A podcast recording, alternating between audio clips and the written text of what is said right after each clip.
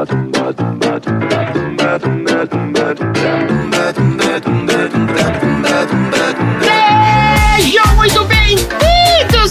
cinéfilos de sofá! Peguem a sua pipoca de micro-ondas e vamos a mais uma sessão aleatória. Nesse podcast, a gente sorteia um filme, premia categorias improváveis do cinema e falamos sobre temas aleatórios que invadem as nossas mentes doentias durante a sessão como neblina, crianças escandalosas e muitos closes em virilhas. Eu sou Tonzeira e Marina. Eu. Qual é o país que você não gostaria de viajar fugida com o seu o ou a amante? Eu não fugiria pro Japão com meu amante. Porque eu sei que meu marido vai pra lá, eventualmente, entendeu? Aí não dá pra fugir pra lá. Tem que fugir pro lugar que ele não vai, né? Entendi. É não dá climão. Marcelo, conta pra mim. Qual ET você gostaria que ligasse pra sua casa? Ah, o Alf, com certeza. O é teimoso. tá ali, ó. Sem dúvida. O é teimoso é muito escroto, né, cara? É, Brasil, né? O é teimoso é muito foda. É de um trocadilho que puta que o pariu, né? Juro que eu não tenho nada a ver com esse título. Eu acho que a gente pode ser mais criativo do que isso, literalmente. Oxi, Diga. se você fosse tocar com a sua banda num lugar muito legal, com tipo 40 mil pessoas assistindo, qual seria uma exigência que você faria na lista de pedidos da banda e por quê? Eu sei qual é a resposta certa, mas vou deixar passar, né? Claro que você sabe, você sabe o assunto. é óbvio que você sabe. Não, não, não, não é, não. Não, não, não, não, não, eu sou. Não, não, tá, tá bom, tá, tá. Então vou responder, então vou responder. Eu pediria M&M's marrons. Muito bem, essa é a resposta certa, tá vendo? Mas você sabe qual é o meu assunto? Fica mais fácil, ora essa. Mas é a resposta certa. Toca aí o Ciro Estagiário. Din, din, din, din. Aqui não é o PDG, eu já tô PDGizando tudo. Ê. Começou já, começou já. É, o estagiário tá aqui não, bem. Tchiu, tchiu. Então, Zera, se você tivesse um dedo que cura tudo, você sairia por aí pondo o dedo na ferida dos outros? Eu simplesmente me tornaria o melhor proctologista do universo. Dr. Goldfinger. O rei da dedada. Então é isso, vamos espalhar a nossa pipoquinha pelo alto do morro pra ver se a gente atrai um extraterrestre. Been talking. I do not understand you. Oh, baby, please.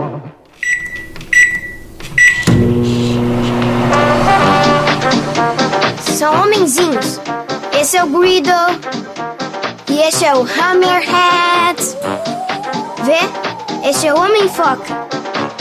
E esse é o Sessão aleatória.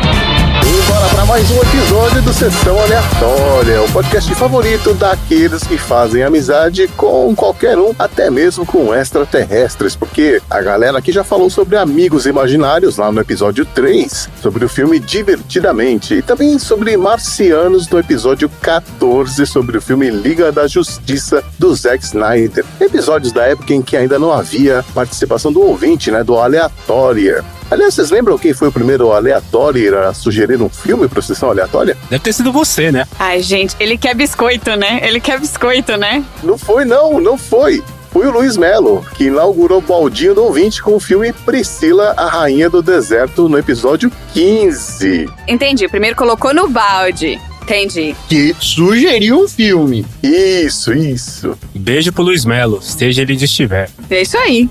Tá aí, você encontra este e outros episódios nostálgicos do Sessão Aleatória lá no feed do podcast. E o ouvinte mais atento, claro, já percebeu que o nosso querido host André não se encontra nos estúdios do Sessão Aleatória hoje, porque ele está participando da 41ª volta ciclística em frente à Lua lá na Califórnia. Deve estar nesse momento pedalando em alguma rua de Los Angeles, né? Mas, se a gente perde um host, a gente traz outro. É o nosso querido Cello, lá do podcast de garagem, que, como você viu, sempre tenta pedegizar todos os podcasts por onde passa, mas hoje não vai ter essa chance não. E aí, Cello? Rinha de host. O meu objetivo é sempre pedegizar as coisas ao redor. Mas eu tô muito feliz mais uma vez de estar aqui presente, não substituindo um, mas dois, né? Aleatórios seniors aqui que não estão presentes, pelo jeito, né? Pois é, hoje a gente tá com um desfalque duplo, desfalque família, os, né? O Patati e o Patatá não estão aqui hoje.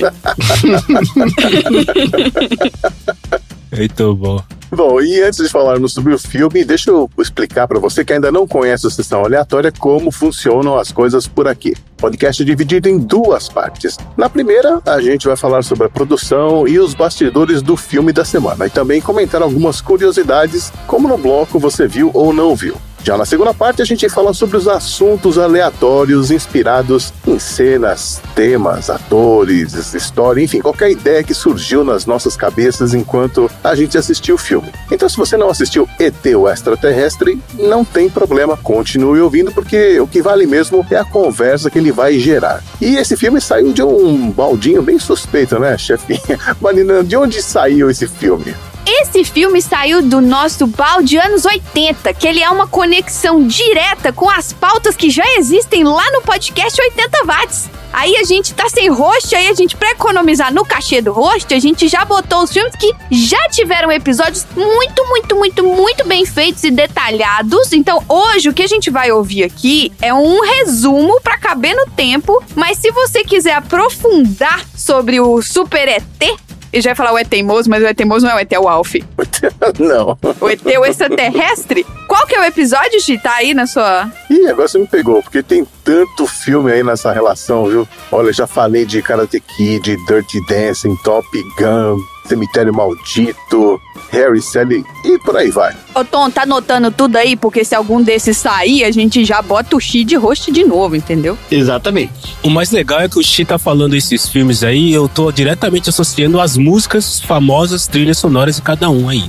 É inevitável, né? Cada um desses filmes que você falou tem uma música clássica que é a trilha sonora do filme, né? Com certeza. Bom, e se você quiser um episódio com um desses filmes, ouvinte, deixa um recado lá no Instagram do Sessão Aleatório, beleza? Vai. Mas vamos logo falar sobre o filme, porque tem muita coisa para ser comentada aqui, né? ET o Extraterrestre é um filme de 1982 dirigido pelo Steven Spielberg e que tem no elenco o Harry Thomas como o Elliot, a Drew Barrymore como a Gertie, que é a irmã mais nova do Elliot, e o C. Thomas Howell como o Tyler, que é um dos amigos do Elliot. São os atores famosos desse filme, né? E todos eles tiveram uma carreira sólida como no cinema e na TV. Estão aí até hoje atuando, dirigindo e também produzindo. Só o, o C. Thomas Howell, por exemplo, tem 218 trabalhos no seu currículo. Meu Deus. Nossa, eu achei que você fosse falar, tem uns 200, mas aí você trouxe o 18, deu mais credibilidade pra esse número. Que tanto, hein? É, não, eu contei um por um. Alguém viu algum? Não, né?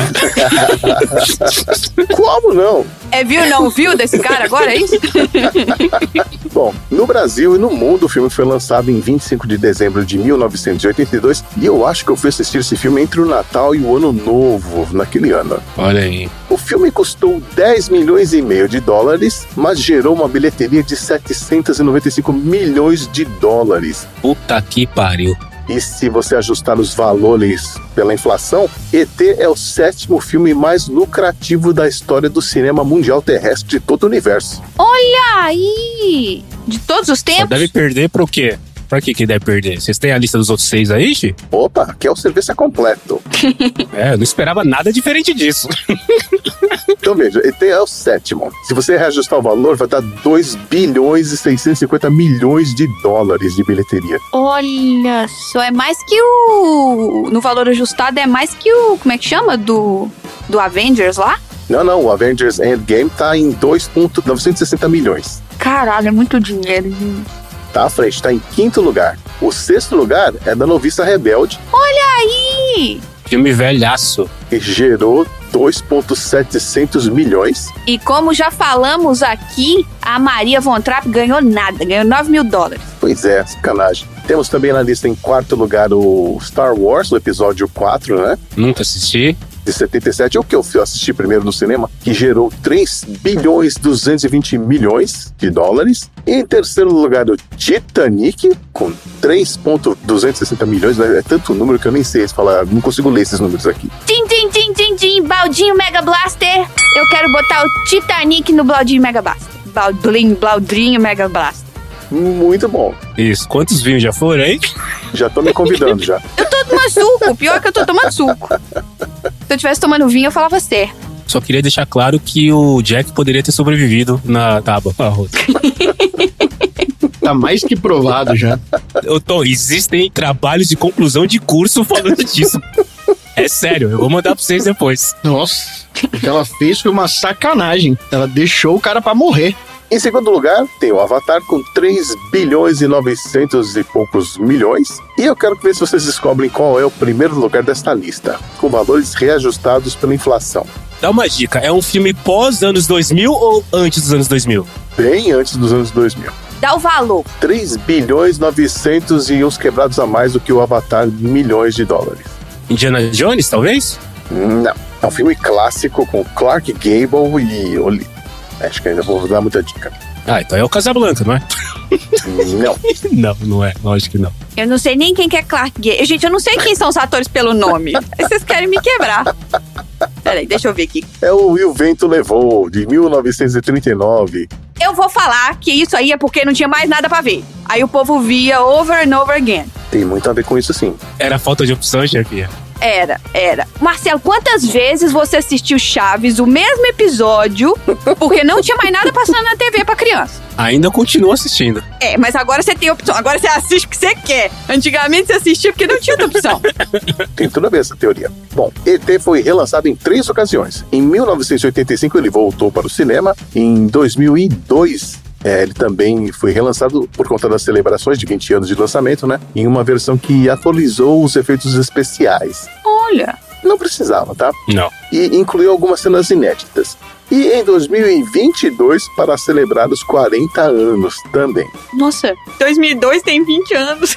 Pois é, bem-vindo ao meu mundo. Ai, meu Deus. Doeu essa, né? É, então, nossa senhora. Agora, vocês lembram quando vocês viram o filme pela primeira vez? Eu não lembro quando eu vi o filme pela primeira vez, Chi. Apesar de eu lembro que em 82, quando o filme foi lançado, eu tinha 5 anos de idade. E é a minha primeira lembrança de vida, que foi a Copa de 82, mas eu não lembro quando eu vi esse filme pela primeira vez. Não foi em 82, mas eu não lembro quando foi, juro, não consigo, tá, tá apagado na minha memória. Não lembro quando foi. A chefinha assistiu essa semana, né? Não, eu vi na sessão da tarde, algumas vezes. Ah, É a mesma lógica da Lagoa Azul. E qual outro que a gente viu aqui que eu falei que era filme de sessão da tarde? Teve um outro que a gente assistiu aqui também que eu tinha muita lembrança. Os Batutinhas, que era a sessão da tarde pra mim. Todas as férias passavam. Gente, existia um ciclo na televisão brasileira onde férias de dezembro e férias de julho era um mês que passava os mesmos filmes. Super Xuxa contra o Baixo Astral, Batutinhas, Lagoa Azul, Mestres do Universo. Era uma planilha no Excel que o produtor tinha, ele mandava misturar, foda-se. Garota Nota Mil. Verdade. Eu quero colocar a garota nota mil no baldinho. Olha aí! Mega Blaster, porque eu não lembro desse filme. E eu quero colocar Clube dos Cinco no baldinho.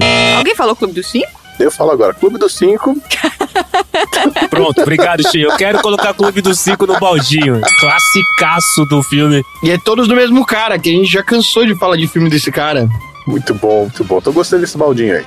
Bom, vamos lá então. Esta é a sinopse do filme ET, o extraterrestre, feita pelo Oráculo dos Resumos de Filmes, que é o nosso querido site IMDB, que escreveu o seguinte, ipsis literis, tá? Uma criança encontra coragem para ajudar a um extraterrestre a escapar à Terra e voltar para casa. Alguém precisa ensinar o tradutor do IMDB como usar corretamente os artigos definidos, né?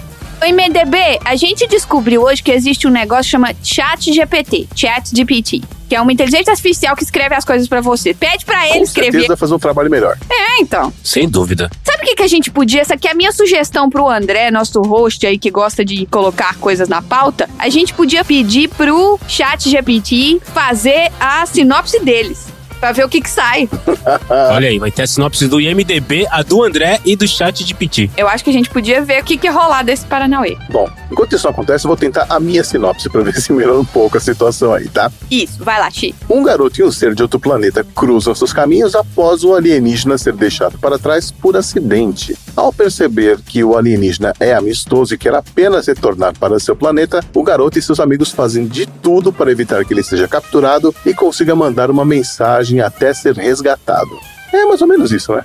É, Eu acho que tá de bom tamanho. e tá ótimo, exato. Que é filme de criança, gente. Filme de criança você tem que ser simples. É isso mesmo. E, bom, eu acho que se você não viu o filme ET, o Extraterrestre, com certeza não viu também nenhum dos filmes que eu vou citar aqui agora no famigerado bloco Você Viu ou Não Viu? Você viu ou não viu?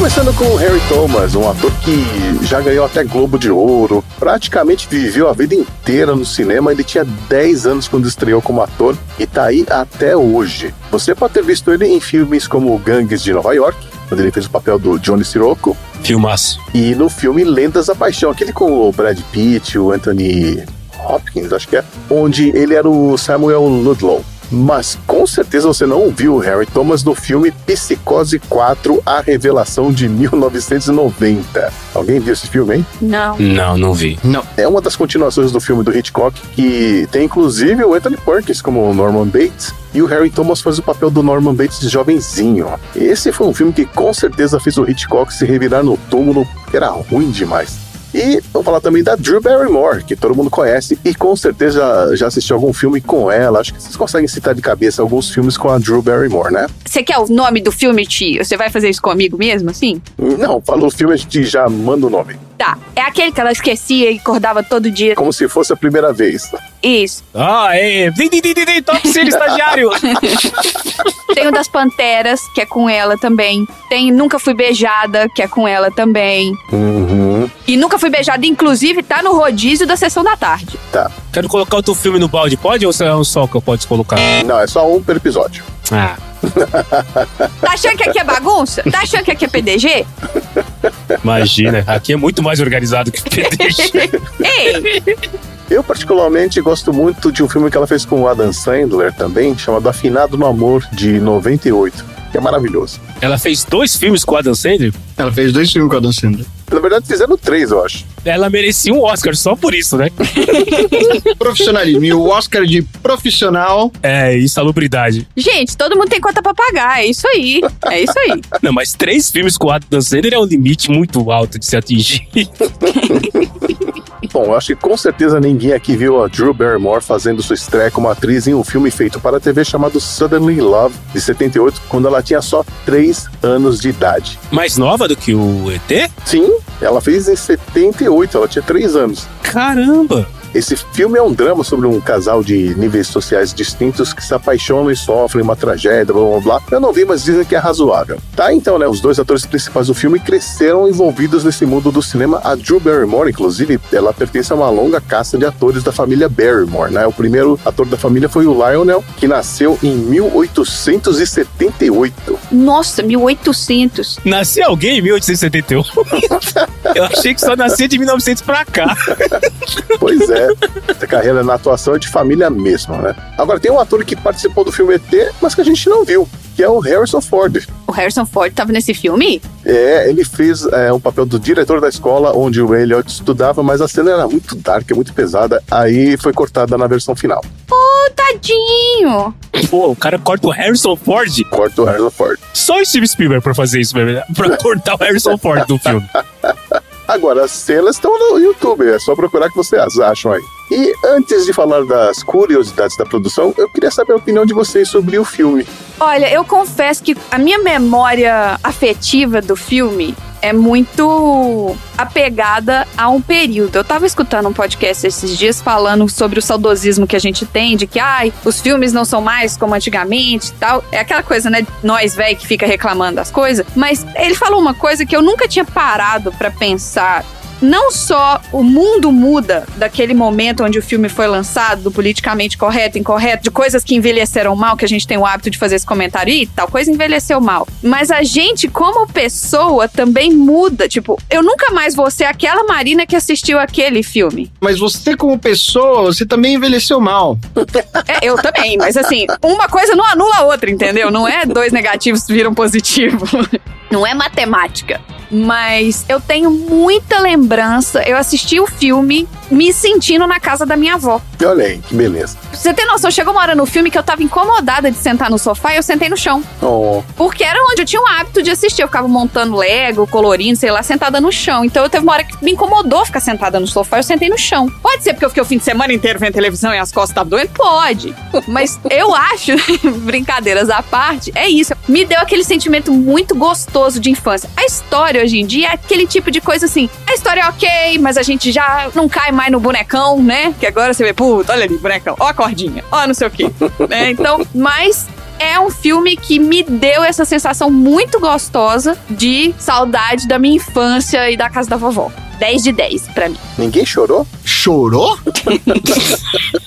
Pô, eu chorei feito criança, em 82, chorei de novo vendo agora. Agora você chorou de novo? Ah, não, Xi. Chorei, Agora você chorou real? chorei. Eu tô ancorado nessa sensação. aí. Então, mas provavelmente pelo que a chefia falou.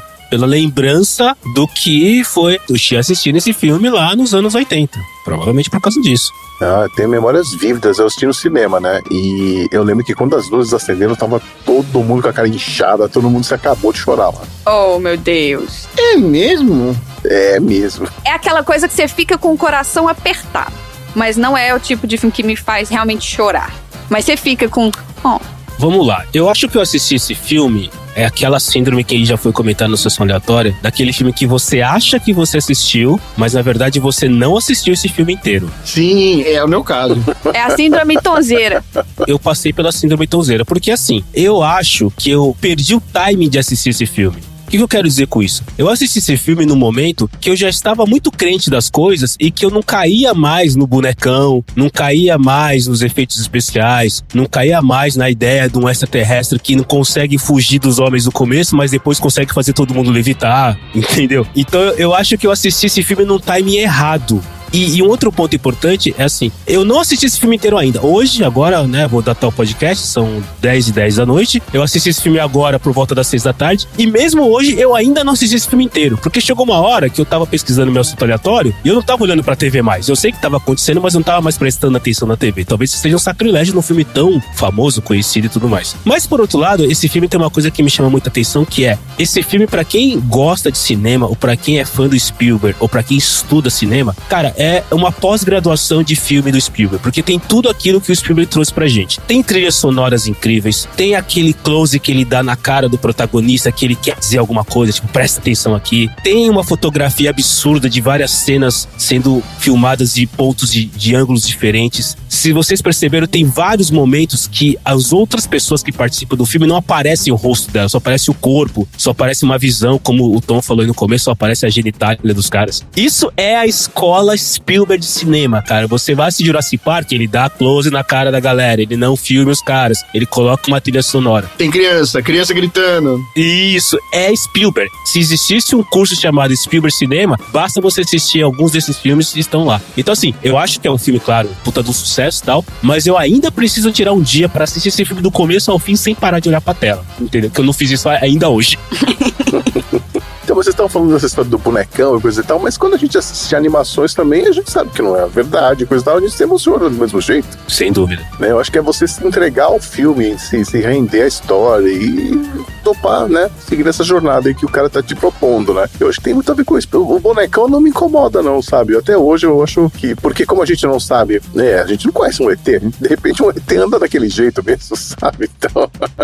É, não, ser um bonecão não incomoda. O que eu falo que incomoda é assim, para hoje em dia, não passa, entendeu? É um boneco muito duro no sentido das articulações. E por mais que se o ET fosse daquele jeito, é bonecão, entendeu? Então, assim, hoje em dia, se eles fizessem esse mesmo filme, igual, por exemplo, eu sei que não existe os bichos azul Avatar. Eu quero botar o Avatar 2. Ah, não, não pode, né? Desculpa. É, fica quieto, Marcelo, senta lá. A computação gráfica do negócio dá mais realidade nisso, entendeu? Então, assim, hoje em dia, se eles fossem fazer um filme do ET, dificilmente o ET seria um boneco. O ET seria uma computação gráfica. Uhum. Então eu falo que é isso. Pra hoje em dia, pra essa geração, pras crianças, se uma criança fosse assistir hoje em dia, eu não acho que ela pegaria por causa disso, entendeu? Entendi. Os efeitos ficaram datados, vamos dizer assim. É, muito, super, super, super, super. Tom, você falou alguma coisa aí sobre nunca ter assistido, mas achar que tinha assistido. Não, eu assisti. Eu assisti sim. Mas faz muito tempo, eu era muito pequenininho. Depois disso eu não assisti mais nada, não. Eu realmente tava em dúvida do final, se ele conseguia ou se ele não conseguia. Até que quando chegou no final eu falei: Ah, tá bom. Achava que não ia dar certo, achava que o FBI ia pegar os ETs, mas aí esse é do off. É, eu nem lembrava que ele tinha morrido no filme. Então, eu também não lembrava dessa parte. Caraca, ele passa mal. E do nada, pifa o ET. É, exato. Eu não lembrava dessa parte. É porque o cara que controlava o ET gripou nesse dia, entendeu? Aí eles tiveram que deixar ele deitado ali um tempo. Triste. Aí depois eu não lembrava que acontecia com o ET, acontecia com o menino também. Aí o ET ficou muito louco, a menina ficou muito louco também. que maluquice. Essa ideia eu achei genial do Spielberg, porque ele meio que faz as crianças né, que estão assistindo o filme terem mais empatia ainda pelo ET, entendeu? Porque, tipo, o que ele sente, você sente e vice-versa. Então eles falam, ó, você é o ET, entendeu? Então acho que é por isso que para as crianças pega. O Spielberg é um gênio, cara. É.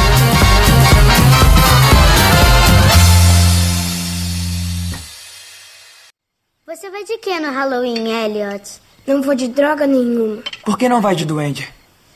Cala a boca. Não é que não acredite em você, amor. Puxa, era verdade, eu juro. Você vai de quê, Gert? Eu vou de vaqueira. Mas que novidade. Talvez fosse uma iguana. Não era uma iguana. Talvez um. Ué, não dizem até que tem jacarés nos esgotos? Jacarés nos esgotos. O que a gente quer dizer é que talvez você tenha imaginado o que Eu aconteceu. não podia ter imaginado. Talvez fosse um tarado ou um garotinho deformado. Garotinho deformado. Talvez um duende ou um anãozinho. Não era nada disso, bafo de pipi. Elliot! Senta aí.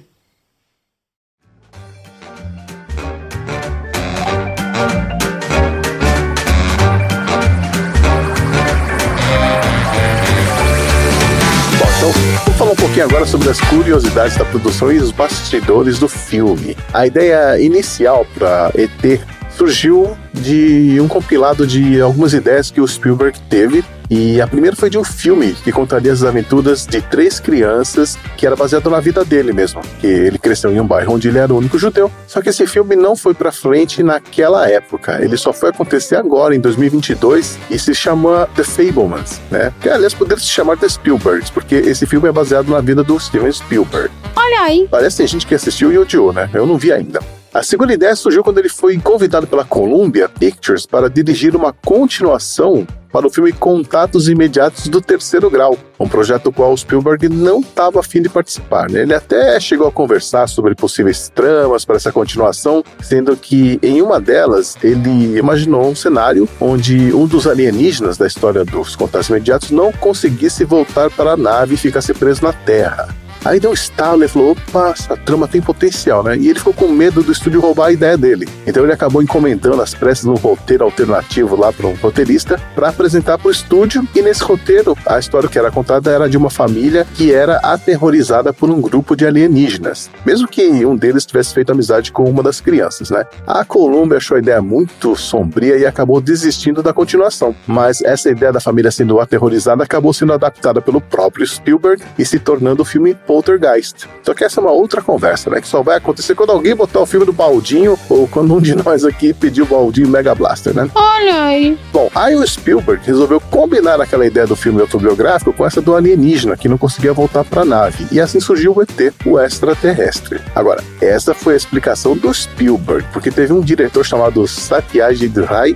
que acusou ele de roubar a ideia de um roteiro que ele tinha escrito em 1967 para um filme chamado O Alienígena. É um roteiro que ele escreveu com a ajuda do escritor Arthur C. Clarke. Tinha até elenco fechado, né, com o Peter Sellers e o Marlon Brando. Nossa! Até onde eu sei, as únicas similaridades são que o ET faz amizade com o menino e que ele tem poderes de regenerar plantas. Mas o filme nunca foi produzido, só que o roteiro circulou nas mãos de várias pessoas da Columbia Pictures e pode ser que tenha caído uma cópia nas mãos do Spielberg. O Satyajit tentou processar o Spielberg por plágio, mas perdeu a causa por falta de né? E como é que o elenco do filme foi escolhido? A Drew Barrymore ganhou o papel porque ela conquistou o Spielberg na audição de um outro filme, né, do Poltergeist. Ela disse que não era atriz, e sim a baterista de uma banda de punk rock chamada Purple People Eaters. Ela falou isso? Que, tipo, Ela falou isso durante a audição e falou que ela tinha tocado num estádio cheio na noite anterior. gente! E era mentira.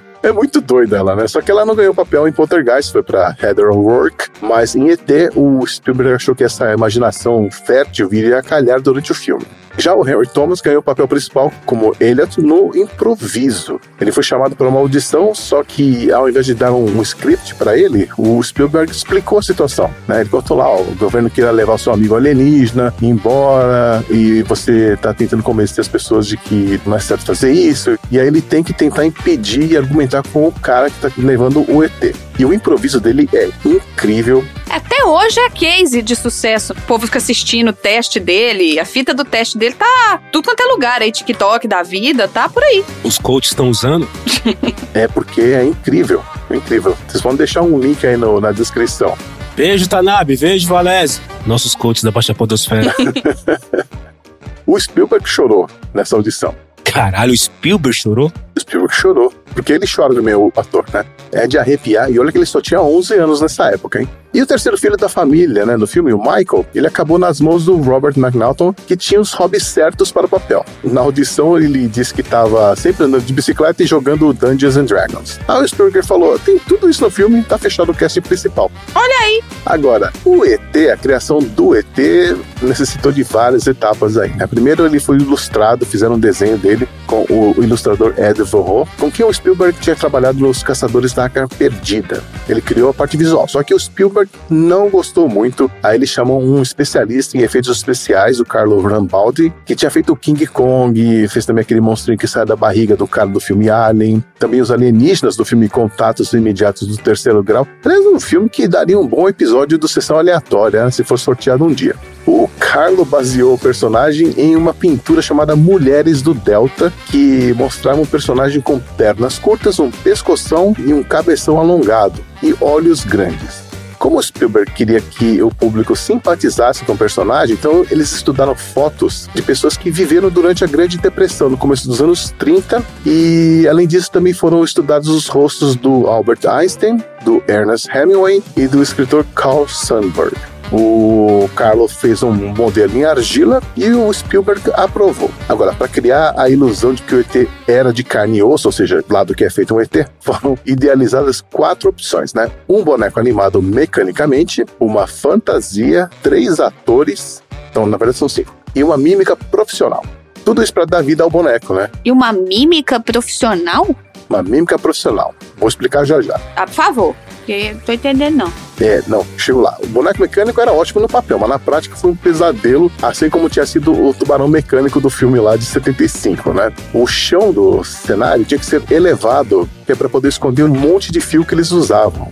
E os técnicos tinham que manipular ele de outro lugar, eles tinham que ficar longe, né? Vendo o boneco pelo monitor e manipulando o braço, o olho, essas coisas à distância. Agora, quando o ET tinha que pegar num objeto ou interagir com o Elliot, aqueles braços, eles eram de uma mímica profissional chamada Caprice Roth. E ela tinha que ficar toda encolhida, deitada, baixando a cabeça, com as mãos para cima, na vertical, né, para poder fingir que estava colado no corpo do ET. E nas cenas onde o ET tinha que andar ou que era mostrado de corpo inteiro, eram atores fantasiados. Foram três atores que vestiram a fantasia: dois anões, a Tamar Detroit e o Pat Billon. Todos eles morreram, ah, o Billon morreu em 83 e a Tamara em 90. E eles faziam cenas de longe, onde o ET aparece de corpo inteiro andando.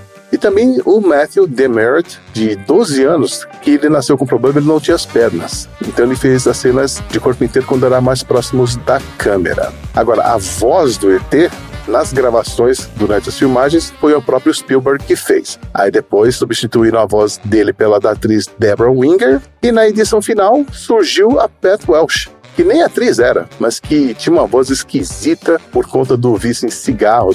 Me dá minha bacia, me dá minha bacia. Era exatamente isso. Descobriram ela em uma loja de aparelhos eletrônicos. Aí convidaram ela para fazer a gravação. Imagina, Tom. Que rádio é esse? Mas toca fita, CD, o que mais? Aí o cara tá. "Ah, A senhora tem 10 minutos pra fazer o teste? Ô, minha senhora, você não quer gravar um, um áudiozinho? O que, que eu preciso falar?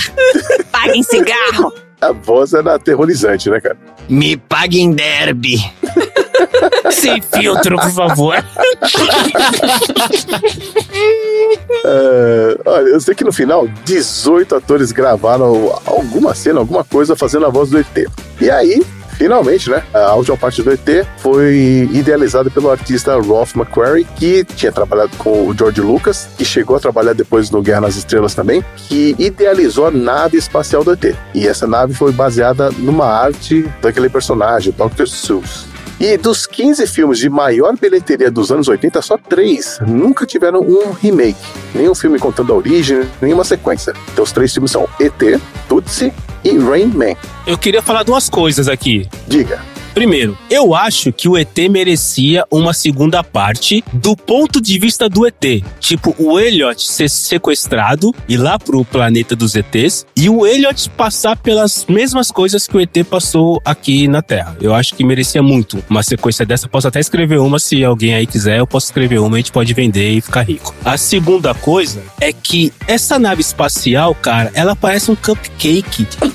ela é uma nave espacial completamente diferente de tudo aquilo que a gente teve na cabeça como nave espacial, não é? Do que você espera que esteja, é verdade. Nunca eu diria que aquilo é uma nave espacial, nunca. Então eu queria dar parabéns pro cara que desenhou, porque ele efetivamente surpreendeu a gente, viu? É, com certeza. Você falou da continuação, o Spielberg chegou a escrever um rascunho pra continuação. Olha aí. Tinha até nome, era ET2, Medos Noturnos. Nesse roteiro, ele revela uma informação interessante. O ET tinha nome. O nome do ET era Zurek. Zurak. Ou enfim, na verdade, a gente acaba vendo anos mais tarde, né, o ET se reunindo com o Elliot, mas a gente viu isso num comercial da Sky. O ET volta pra Terra, encontra o Elliot, já casado, com filhos e tal, e passa uns dias lá com ele. Olha aí. E aí ele revela que ele também tem uma família lá no planetinha dele e tal. É um filme muito bonitinho que foi feito por um comercial da Sky e que também tem no YouTube. Eu vou assistir esse aí, que eu não sei se eu assisti, não. Vou assistir. Eu assisti e eu chorei também de novo. Ah, mas não é possível, Chico. Você tá muito chorão.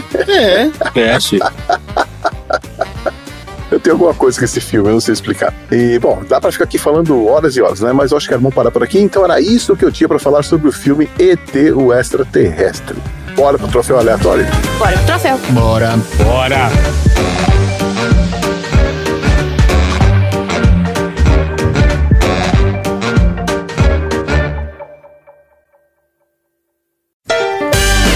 Troféu aleatório.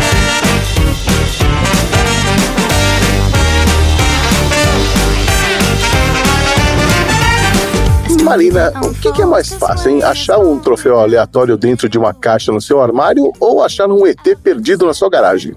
Olha, eu acho que é mais fácil você achar o troféu no meu armário, porque eu não tenho garagem. então você precisaria primeiro achar uma garagem. Sobre de detalhe. Mas tem vários troféus PDG aqui no meu armário, inclusive. Tem vários aqui. E eles são bem aleatórios. Aí. Eles são tão aleatórios que são os únicos troféus que não tem nem categoria. Eu ganhei porque eu que fiz todos os troféus, eu tenho um pra mim porque eu que fiz, entendeu? Sou a dona do parquinho e da bola. Mas vamos lá então, quero saber quais são os troféus aleatórios para ET, o Extraterrestre. O meu troféu aleatório é o troféu criança brincando de esconde-esconde, escondendo atrás da cortina e deixando o pé pra fora, que vai pra fantasia do ET. Com aquela peruquinha, o vestido e o chapeuzinho, né? Tipo, que esconderijo bacana esse, né? Muito bacana. É, realmente. E quando ele tá fantasiado de fantasminha também, né? Mas fantasminha aqui nos Estados Unidos, dependendo do mês que aconteceu o negócio, até que passa batido, porque aqui você vê criança vestindo fantasia outubro inteiro e metade de novembro. Até a mãe fala, pelo amor de Deus, criança, tira essa fantasia, que já tá quase no Natal. Mas criança que ama usar fantasia. Então, ok. Então, O meu troféu criança bêbada vai pra Drew Barrymore, que faz ali um excelente papel atuando como se tivesse o tempo todo alcoolizada, onde a única coisa que ela faz é repetir o que as pessoas falam com uma voz um pouco mais mole. Então, alguém fala, ali tá o ET, ela, ali tá o ET. É quase o Barbosa da TV Pirata. ela é o Barbosa. Exato. Barbosa. Mas tem mais um também, que inclusive eu gostaria de até alçar ao troféu de musa do Sessão Aleatória, que é a Brooke Shields, Olha aí. que ela tá no filme. Onde? A Brooke Shields é a namoradinha do menino lá na escola. Rapaz, olha aí, nem as curiosidades do filme trouxeram isso aí. Não, não é ela não. Não é? Não, aquela lá é a Erika Leniak. Ela depois, ela continuou atuando, ela virou, ela foi uma das salva-vidas do SOS Malibu. Então esquece, tira dela. Perdeu o troféu, Brooke Shields. Fica pra próxima. Esquece. Pode ser o troféu SOS Malibu, É. Lenny Kizek, ou Leniak. que aliás era linda. Qual é o nome dela? Eleniak. Eleniak. Niak, com K no final. Procurei SOS Malibu. Eu não lembro o personagem dela. Ah, tá bom. Nossa, mas ela é igualzinha. Mas ela também já foi famosa com coisa. Tá bom. Ah, eu sei quem é, isso aí mesmo.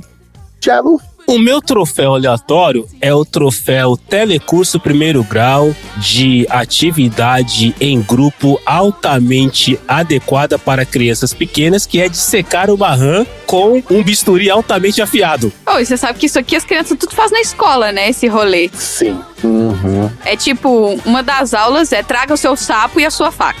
É algo que me assusta pensar em dar uma, um bisturi e um ser vivo na mão de uma criança de menos de 12 anos de idade. Pois é. Então, eu gostaria muito de dar o troféu aleatório para esse sistema educacional de primeiro mundo que efetivamente me assusta. O sistema educacional de primeiro mundo desse país, Marcelo, pra você ter noção, tem um estado aqui que eu não vou divulgar, que a partir de agora proibiu livros infantis em sala de aula. É isso aí. Que dos livros que estão deixando, sabe, os livros, a bibliotequinha na sala de aula pra criança, tá doutrinando as crianças. Meu Deus, cara, ela faz aquele filme que a família do interior. Família Buscapé. Puta, a família busca pé. Tom ficou preso na Heleniac lá. Contra a regra, contra a regra, resgata o tom lá contra a regra, por favor. Pelo amor de Deus, cara, alguém coloca isso no baldinho, que esse filme é engraçado demais. não, não é Tom, Tom, Tom, Tom, volta. Eu lembro da cena que o cara vai jogar boliche com o macaco e ele se joga no lugar da bola pra derrubar os pinos de boliche. Eu gostava da vovó na família Buscapé. Olha, até colocaria no baldinho Mega Blaster desde que alguém colocasse a festa do moço maluco. A gente já não pode colocar mais nenhum hoje. Já todo mundo colocou, menos você. Ah. Bom, o meu troféu aleatório, Tiago, tem a ver com o seu, que é o troféu Assassinos por Natureza, que vai pra família e amigos do Elliot. E quando ele disse que tem alguém lá no galpão, vocês acham que eles vão ligar pra polícia? Que nada, todo mundo pega uma faca e vai lá passar peixeira no bucho dos invasores. É, exato. Muito bom isso, cara. Era no Texas isso? O cara pega a arma e vai atrás? Pois é, não, é, é Los Angeles. Eu tive vários troféus, troféus, troféus, enfim, Pascoal aleatório. E um deles era esse, tipo assim, cara, sério, se você escuta um barulho, você pega uma faca na sua cozinha e vai atrás? É isso que você faz? Porra. Isso aí, God bless America. Make America Great Again. Vai entregar esses troféus maravilhosos aí, hein? Ah, crianças com facas, com certeza. Voando em bicicletas. Crianças armadas com bisturis altamente afiados voando em bicicletas BMX. A bicicleta tem que ser BMX, não existe outro tipo de bicicleta. E é isso aí. Aliás, esperava, Chico, que você trouxesse a informação de que a cena de perseguição foi feita por profissionais de BMX, porque aquela molecada não ia conseguir fazer aquilo. É, como eu falei, dá pra ficar duas horas falando sobre isso, mas a gente tem que escolher, né? O Andrezinho tá bravo. Eu queria falar que a minha filhada consegue. A Alice tem 5 anos e anda de bicicleta sem rodinha desde 3 anos. E elas vai naquelas pistas tudo assim, ó. Tem certeza que voa.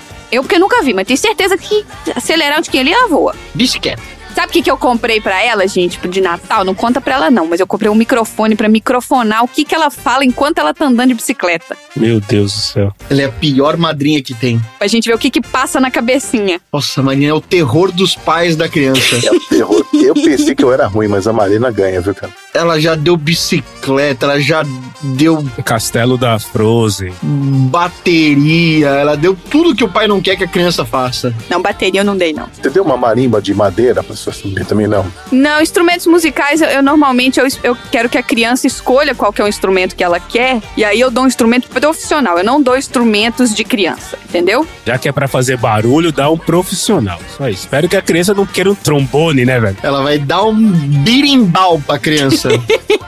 Não, eu, eu aconselho marimba, flauta doce e trombone. Tu, tu, tu, tu, Vai ficar soprando. Gente, não. Bora pros assuntos aleatórios, então? Bora.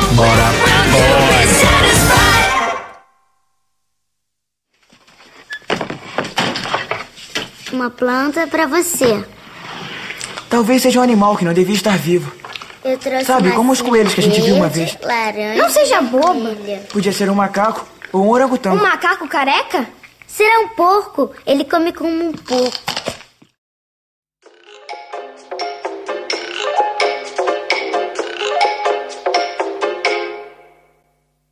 Fala, Tom. Seu assunto aleatório. Num determinado momento do episódio, o ET começa a vasculhar coisas pra comer pela casa. E aí, ele acaba encontrando uma lata de cerveja, duas latas de cerveja, três latas de cerveja. E ele enche a lata. Até que pouco tempo depois, Ele esvazia ou ele enche a lata? Tudo. ele enche a caixa d'água. Até que, numa bela hora, ele fica com uma tremenda de uma ressaca. E esse é o tema do meu novo bloco, Doutor Zera. Olha aí, novo bloco de verdade! É, boa sorte aí, Randy. Doutor Zera, nós temos uma emergência.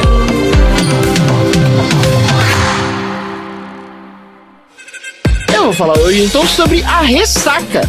E o que é a ressaca? A ressaca é um conjunto de sintomas mentais e físicos que, devido ao consumo excessivo de bebidas alcoólicas, resulta na desidratação, aumento da atividade do fígado para eliminar o excesso do álcool no sangue e alterações do sistema nervoso devido à hipoglicemia induzida pelos altos níveis de álcool na sua circulação. Isso acontece porque o álcool ele é diurético e quando a pessoa bebe álcool demais, ela faz muito xixi, ficando rapidamente desidratada e aumentando ainda mais a concentração de álcool no sangue. Mas veja, quais são as principais causas da ressaca? A ressaca acontece devido ao aumento dessa concentração do álcool que é metabolizado no fígado até o acetaldeído, que é o principal responsável pelos sintomas da ressaca.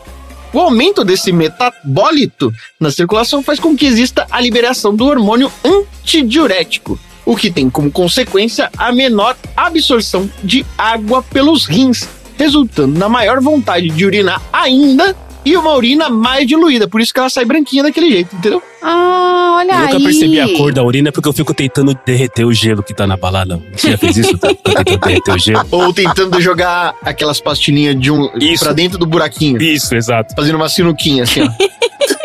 e quando você tá muito confiante, quando você tá dono de si, com completo controle da urina, você tenta jogar o mais alto que você consegue. Isso, pra fazer um chafariz assim. Exato. Tentar encontrar o máximo do limite, assim, ó, sem que você acerte a si próprio. E como que não tem fila em banheiro masculino? Sério, sério. Como que não tem fila? Porque é rapidinho. Gente, mas olha isso, fica brincando de fazer xixi. Sabe, eu descobri outro dia, inclusive, eu tava vendo a teoria, eles fizeram um levantamento pós-pandemia de banheiros masculinos estarem dando fila e falando que os banheiros masculinos agora têm fila depois da pandemia, porque finalmente os homens começaram a lavar a mão! Mentira! Exato. Que até então a gente não lavava. Lavar a mão! Mentira! Não, não, não, não, não, não, não, não, não. Olha só. Eu preciso falar uma coisa que, assim, eu falo isso com segurança, tá? Existem vários lugares onde eu não vou lavar a mão. Uma delas é o Porque banheiro o meu órgão genital é mais limpo do que aquela torneira. Eu não vou fazer isso. A minha torneira é mais limpa que a outra torneira. Mas e se a torneira for de movimento, sabe? Você não precisa encostar. Aí, beleza. Não, então nesses aí, nesses eu vou. É. Entendi. Nesses eu vou. Não, mas olha, há controvérsia, porque eu vivo em todo lugar que eu vou, em banheiros por aí, eu não vejo muitos, eu diria que 50% dos homens não lavam as mãos depois de usar o banheiro, hein? Fio, Com tranquilidade esse 50, hein? fio. Então, é nojento. Eu gosto daquele banheiro que tá escrito assim: mictório automático, não precisa colocar a mão. Que daí você coloca a mão na cabeça assim, sabe? Deus. Como se você estivesse viajando na estrada de moto. Que eles colocam a mão na cintura, Isso. mulher no celular. colocar a mão em nada, assim. Eu achei isso mais legal. Mas acho que a gente fugiu da pauta. Volta, volta, volta, volta. Olha aí, PTGZ! Ê, PTGZ! Não, mas a gente tá falando um assunto sério, porque é o doutor Tonzeira agora, que o isso assunto aí. é medicazeira, Ah, é então Tonzeira, aí a gente isso, tá é falando isso de assuntos da saúde. É isso aí. E a gente tá falando sobre a sanitização e sobre a higiene. É isso aí. Vamos lavar a mão. Lave a mão. É comum que exista o aumento na concentração de corpos cetônicos e ácidos graxos na circulação, o que também está associada à desidratação, aumento da sede e a boca seca. É por isso que a gente acaba querendo beber mais ainda. Além disso, o consumo de álcool em excesso também estimula a liberação de substâncias pró-inflamatórias, induz o quadro de hipoglicemia, que pode interferir diretamente no funcionamento do nosso cérebro, promove alterações no sono e favorece a produção de suco gástrico. Os principais sintomas da ressaca são uma culpa imensa, dor de cabeça forte, dor nos olhos e sensibilidade ao som e à luz, enjoo e vômito, mal-estar geral, dores no corpo, boca seca e muita sede, falta de apetite. E você, às vezes, não se lembra o que aconteceu na noite anterior, podendo largamente se arrepender. É, que era o primeiro item, né? Que é o arrependimento. Exato, exato. E esses sintomas costumam aparecer de 4 a 6 horas após a finalização da ingestão do álcool, principalmente após o consumo de quantidades excessivas de álcool, o que faz com que o fígado não seja capaz de lidar com todo esse álcool consumido e o rim incapaz de filtrar essa substância para que seja eliminado na urina. Agora, aquilo que vem como o meu papel de doutor é ajudar a você como lidar com a ressaca. Ó, isso é bom. Mas eu vou lidar com a ressaca conforme o que acontece ao redor do mundo, o que as pessoas fazem para lidar com a sua ressaca. Lá vem. Por exemplo, na Dinamarca, as pessoas utilizam uma receita para curar a bebedeira, que é tomar mais cerveja. Boa, boa. Mantenha-se Em bêbado. São João del Rei também. Mas não é necessariamente uma cerveja normal, é uma chamada de cerveja curadoura. Olha aí. Que desculpex, hein? Que desculpex. É uma mistura de cerveja com engove e com epocler. No Canadá, eles fazem simplesmente uma tigela cheia de poutine, que é uma especiaria feita com batata frita grossa, junto com pequenos pedaços de queijo coalho, mergulhado em delicioso molho preparado a partir de grãos de pimenta doce. Nossa. Essa é coisa boa. Comida pesada assim pra depois da ressaca é pros fortes, hein, cara? No Porto Rico, eles têm uma forma inusitada. Os porto-riquenhos descobriram uma receita infalível para prevenir a ressaca. Antes de ir pra noitada e tomar bastante álcool, eles simplesmente passam uma fatia de limão no sovaco do braço em que vai segurar o copo. Mentira. essa não, é peraí, não, peraí. Essa eu vou testar na Isso aí, próxima. não. Isso aí é simpatia, não é? Essa eu vou testar na ah, próxima. Pelo amor de Deus. Tem que ser o sovaco que vai segurar o copo. Muito bom. Vou anotar aqui. No Haiti, o problema da ressaca não é culpa de quem bebeu, mas o problema tá na garrafa. E isso é verdade, hein? Não bebam bebidas alcoólicas que ficam numa garrafa de plástico, gente. Jamais. É, é. Para curar a ressaca, os haitianos costumam fazer uma espécie de boneca de voodoo com a rolha da bebida. Então eles vão lá, tira a rolha que eles beberam e com uma agulhazinha assim, ó, eles fazem uma bonequinha e depois eles espetam com 13 e confirma agulhas na cabeça do objeto. Na Irlanda, há uma lenda infalível para curar ressaca. É bem simples. Basta você se enterrar na areia até o pescoço, na beira do rio. Ah, mentira.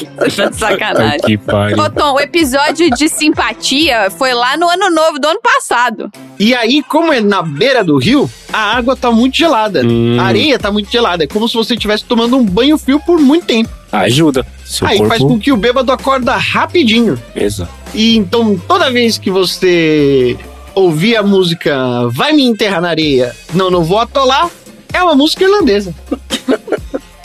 Olha aí, Xi. Hum. Chegou o, o momento. Se você bebeu muito saquê lá no Japão, Ai. os japoneses costumam comer uma frutinha chamada umeboshi, Aí! O povo come o chi. que é um tipo de uma ameixa, um tipo de um damasco, que é vendido em conserva. Super salgada. E aí, é uma receitinha tradicional onde você mergulha o meboshi em chá verde e depois dá uma bebidinha. Delícia. Só que, como o Uchi disse, é muito azedo, é mais azedo que limão. É pra assustar, e aí ressaca vai embora no susto. Aí, pra quem não gosta, pra quem acha muito forte, pode trocar o umeboshi pelo umezuke, que é mais tranquilo. Tô anotando aqui porque eu pretendo encher a cara no Japão. Marcela, anota aí também, que vai que eu esqueço. Eu, inclusive, quero, depois que o Tom terminar todas as receitas dele, eu quero passar a minha receita anti-ressaca também. Quero compartilhar aqui, aproveitar. Olha só, na Alemanha não é muito difícil você ficar com ressaca. Afinal, é um dos grandes consumidores de cerveja no mundo. No dia seguinte, é normal você preparar para se tomar o café da manhã da ressaca, que para vocês que não sabem alemão significa Katterfrühstück. Ele é um saboroso prato de Romaps, um arenque, aquele peixinho bem fininho, cru, enrolado em pedaços de pepino e cebola.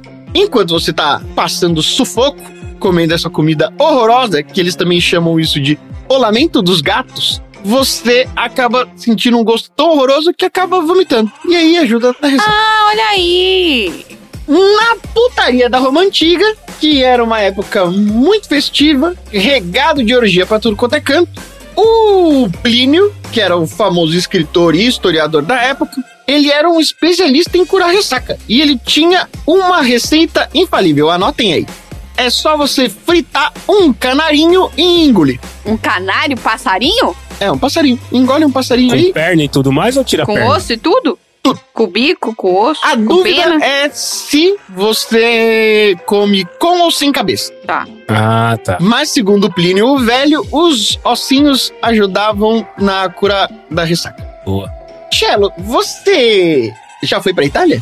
Eu já fui pra Itália. Eu já fui pra Itália. E lá, você já comeu um pênis de touro? Olha, posso até ter comido, mas não tô bem recordado. Se comi, não me contaram o que que era, né? Se comi, não me avisaram exatamente que era um pênis de touro. Falar italiano eu não entendi. Porque lá na Sicília é muito comum as pessoas que estarem na ressaca comer um pênis seco de touro. Pode ser. Não descarta a hipótese. Sabe aqueles petisquinhos de couro de boi É. que se dá pro cachorrinho? Sim. Então. Sim. É a mesma coisa, só que o pênis do touro seco. Não descarto. E aí você fica andando com o pênis na rua, dando pequenas mordiscadas no pênis ao longo do dia. E cura a Pra ressaca. você dar uma nutricionada e você se livrar da ressaca. Mas você morde com os dentes da frente assim ou você morde com o dente do lado assim, ó? Aí vai da- do gosto e da resistência de cada um, né? Depende, se estiver duro, aí tem que ser de fundo, né? Vai, vai do estilo e da desenvoltura de cada um. Eu prefiro de lado. Eu acho mais confortável. É impressionante o que as pessoas são capazes de fazer, né? Se você conseguir convencê-las, né? Pelo amor de Deus. Aí, Marina, ó, chegou a sua hora. Ah, pronto. Na Coreia do Sul, as barraquinhas e os carrinhos de rua costumam vender um negócio que se chama Haingoku, que também pode ser traduzida como sopa para remover a ressaca, obviamente. Sim, os dorama tudo tem a sopa de ressaca. Quem acorda no dia seguinte, o povo faz a sopa de ressaca. É isso aí. Ah lá. Anota aí já a receita para você já ir treinando em casa. A sua própria Haingoku aqui, ó. Hanguk, é isso aí. Ai, o quê? Hanguk, Ah, é o hangover soup. Não, aqui na Itália era outra coisa. Aí na Coreia já mudou. Bom, enfim. Ó, é uma mistura de sangue de boi, repolho, vegetais, ossos de vaca e da espinha do porco. Aí cozinha um pouquinho e dá uma bebidinha e tá pronta pra outra. Nossa, eu tô vendo aqui, eu tô vendo a receita do coisa. Você faz um primeiro cozimento, aí você faz um segundo cozimento, aí você faz um cozimento final, aí tem uma parte opcional. Ah, preguiça. Até aí é mais fácil beber de novo. É, Tenho certeza que isso aí é invenção de algum açougue aí que falou: Meu, a gente tá com esse monte de sobra. O que, que a gente faz? Ah, é. vamos botar um, um- É, vamos fazer um boato aí. Mistura tudo e fala que é sopa de ressaca. Pronto. Sempre vai ter um trouxa que cai. Mas, segundo o estudo realizado por quatro cientistas britânicos, dizem que esses truques todos que eu falei são perda de tempo. Depois Oh, deles não fazerem diversos estudos detalhados sobre o que pode curar a bebedeira, eles chegaram à conclusão de que nada funciona. Aí, ouvinte, eu sei que tava aí diga. anotando as dicas, tudo pode amassar o papelzinho, jogar fora. Pode jogar fora. Poxa. A pesquisa explicou que apenas algumas dessas soluções de fato aliviam alguns sintomas da ressaca. Mas a eficácia de verdade não é suficiente para que seja indicada como uma verdadeira cura para o excesso de álcool no organismo, que não apenas o tempo e muita água. Tá aí. Eu gostaria de falar que eu já fiz uma. Rengoku. Já curei a minha ressaca sem querer. Nossa. Assim, sem Você saber que era uma. Não, sem saber que era uma forma de curar a ressaca e funcionou. E eu fui a única pessoa no dia seguinte desse dia que tava normalzaça no dia seguinte, todo mundo morrendo. E depois de muito tempo eu descobri por quê, mas eu nunca contei pra ninguém. Olha só, eu tava no Natal em família. Aí todos os meus primos, né, um bando de jovens adultos, tudo maior de idade, mas tudo cabeça oca, a gente resolveu encher a cara depois do Natal. Então teve o Natal em família, a gente saiu para beber mais. Porque, né? É isso que se faz São João Del Rei. Bebemos, bebemos, bebemos, bebemos, bebemos, bebemos, voltamos pra casa. No que a gente voltou pra casa, foi todo mundo dormir. Só que na hora que eu fui dormir, me deu uma vontade de comer doce maluca. Eu fui pra cozinha. Por quê? Porque eu sabia que a minha mãe, como eu já contei aqui no Sessão Aleatória, a minha mãe é a doceira da família. E a minha mãe tinha feito bombom de uva. E só eu sabia que ela tinha feito bombom de uva. Então eu fui escondida na cozinha, onde estava escondida nas caixas em cima da geladeira bombom de uva. E eu tava tão tonta que eu comi meia caixa de bombom de uva. Meu Deus, Que é o cara. bombom de uva. É a uva com aquela massa branca e o chocolate em volta. Uns bombom grandão assim.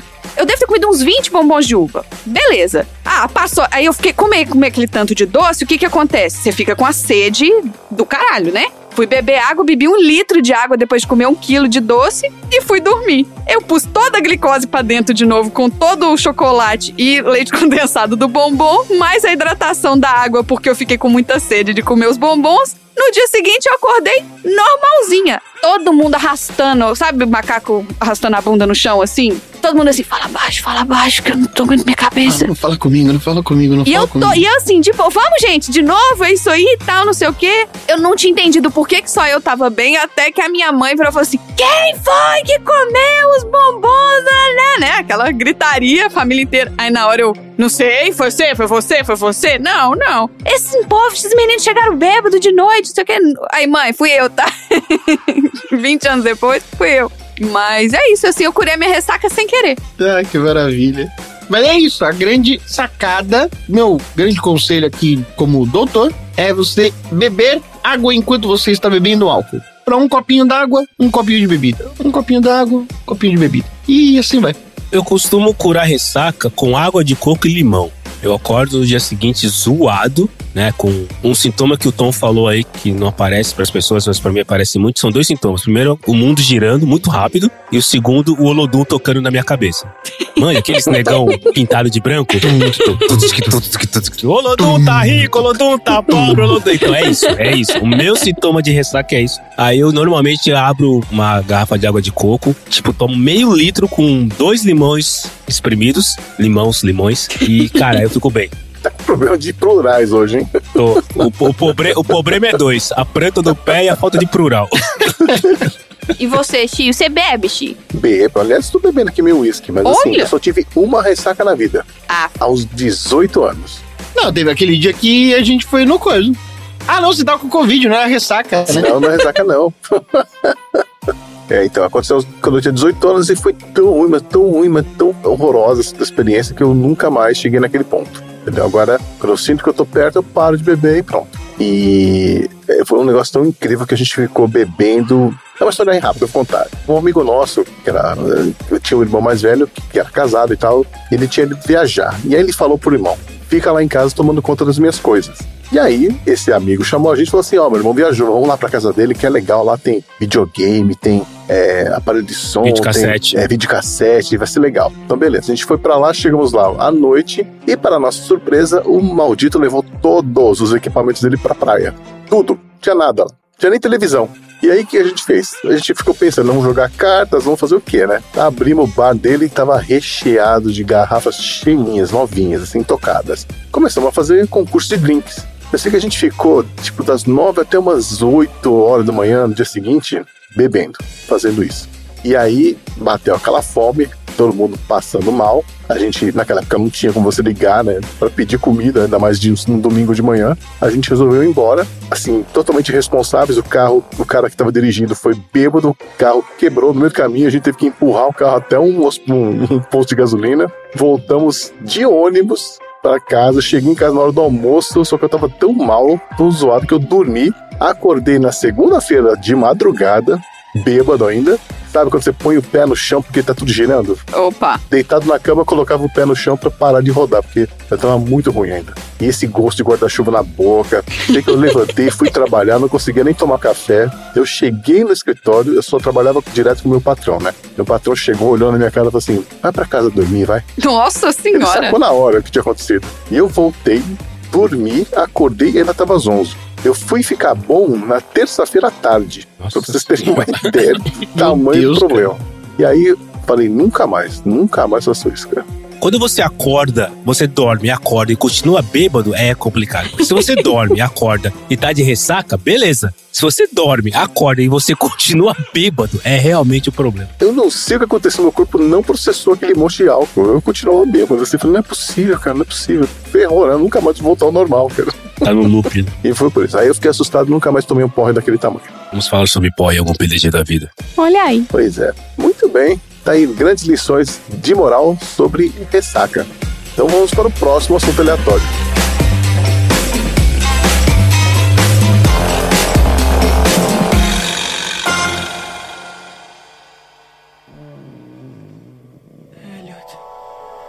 Vou ficar com ele. O que é isso?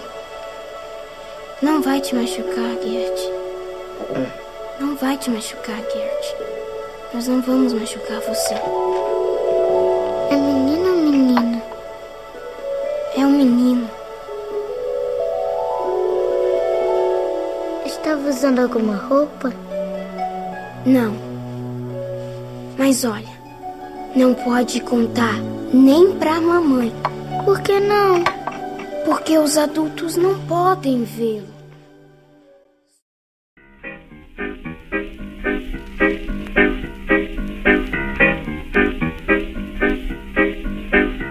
Ô, Thiago, diz aí qual é o seu assunto aleatório para ET, o extraterrestre. Vamos lá, no pique, no pique, no pique. O Andrezinho fica feliz. No começo do filme, uma das maneiras muito questionável que o Elliot usa para atrair o nosso pequeno, querido e fofucho ET é deixar algumas coisinhas no chão que de início eu achei que eram pastilhas, balinhas, mas depois o Ti pode completar a informação, eram chocolates americanos Reese's. Certo, Ti? É esse o chocolate, certo? Esse mesmo.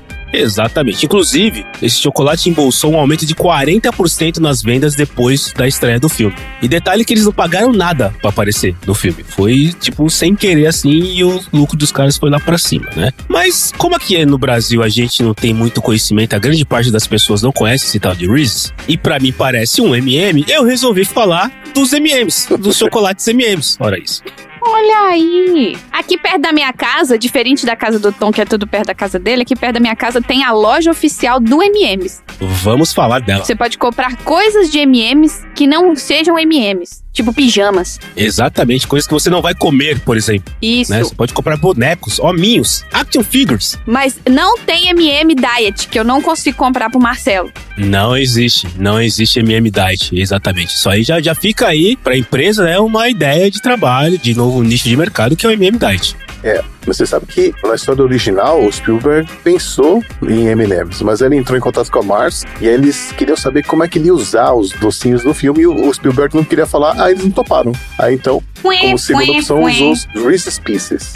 Mas acho que hoje, em 2023, o pessoal do MM não ficou muito triste, não. Talvez naquela época sim, mas hoje acho que eles estão bem de vida, assim. É. Em resumo, onde começa a história dos MMs? Depois eu vou falar o que significa os MMs e tudo mais, mas a ideia nasceu no cenário da Guerra Civil Espanhola. A lenda, que eu acho que deve ser, espero que seja verdade, porque é bastante interessante, conta que durante uma viagem à Espanha, o comerciante Forrest Edward Morse, anota aí o Morse, encontrou soldados que estavam a comer pequenos pedaços de chocolate envoltos em cascas açucaradas rígidas, evitando assim que eles derretessem.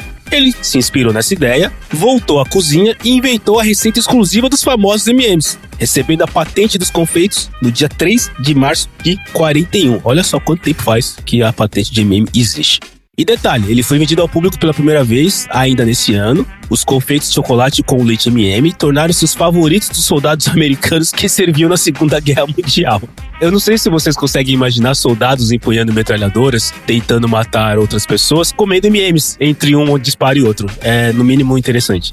Embalados em tubos de cartolina, olha só, antigamente eram tubos de cartolina. Hoje a gente tem aquele papel meio celofane, né? Mas antigamente era tubo de cartolina. Eles foram vendidos aos militares como um lanche conveniente porque suportava bem as viagens sob qualquer clima. E aí o nome da marca deriva de Mars and Murray. Bruce Murray é o filho do então presidente da tradicional Hershey's, que era o parceiro de negócio de Force Mars. Então ficou o Murray e o Mars, aí virou MM.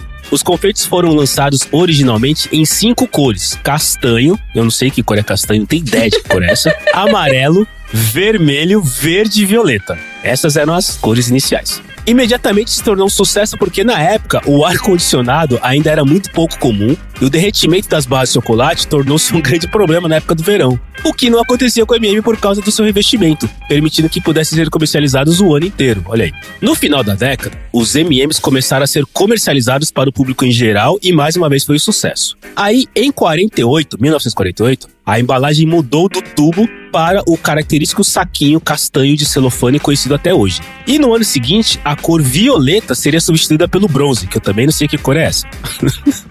E foi somente em 1950 que a letra M passou a ser impressa nos confeitos em cor preta, divulgada pelo seguinte slogan: Look for the M on every piece, ou procure o M em cada confeito. Na verdade, eles utilizavam isso para evitar falsificação, ou seja, já em 1950 o pessoal procurava evitar falsificação com marca d'água, no caso aqui, marca escrito MM em cada uma das. Assim, imagina o trabalho que era para cada uma você ter que ir lá e marcar um MM só para não falar que era falso. Com a publicidade da televisão nessa década, os MMs tornaram-se parte do vocabulário americano e uma gulosema constante nos lares de milhões de pessoas.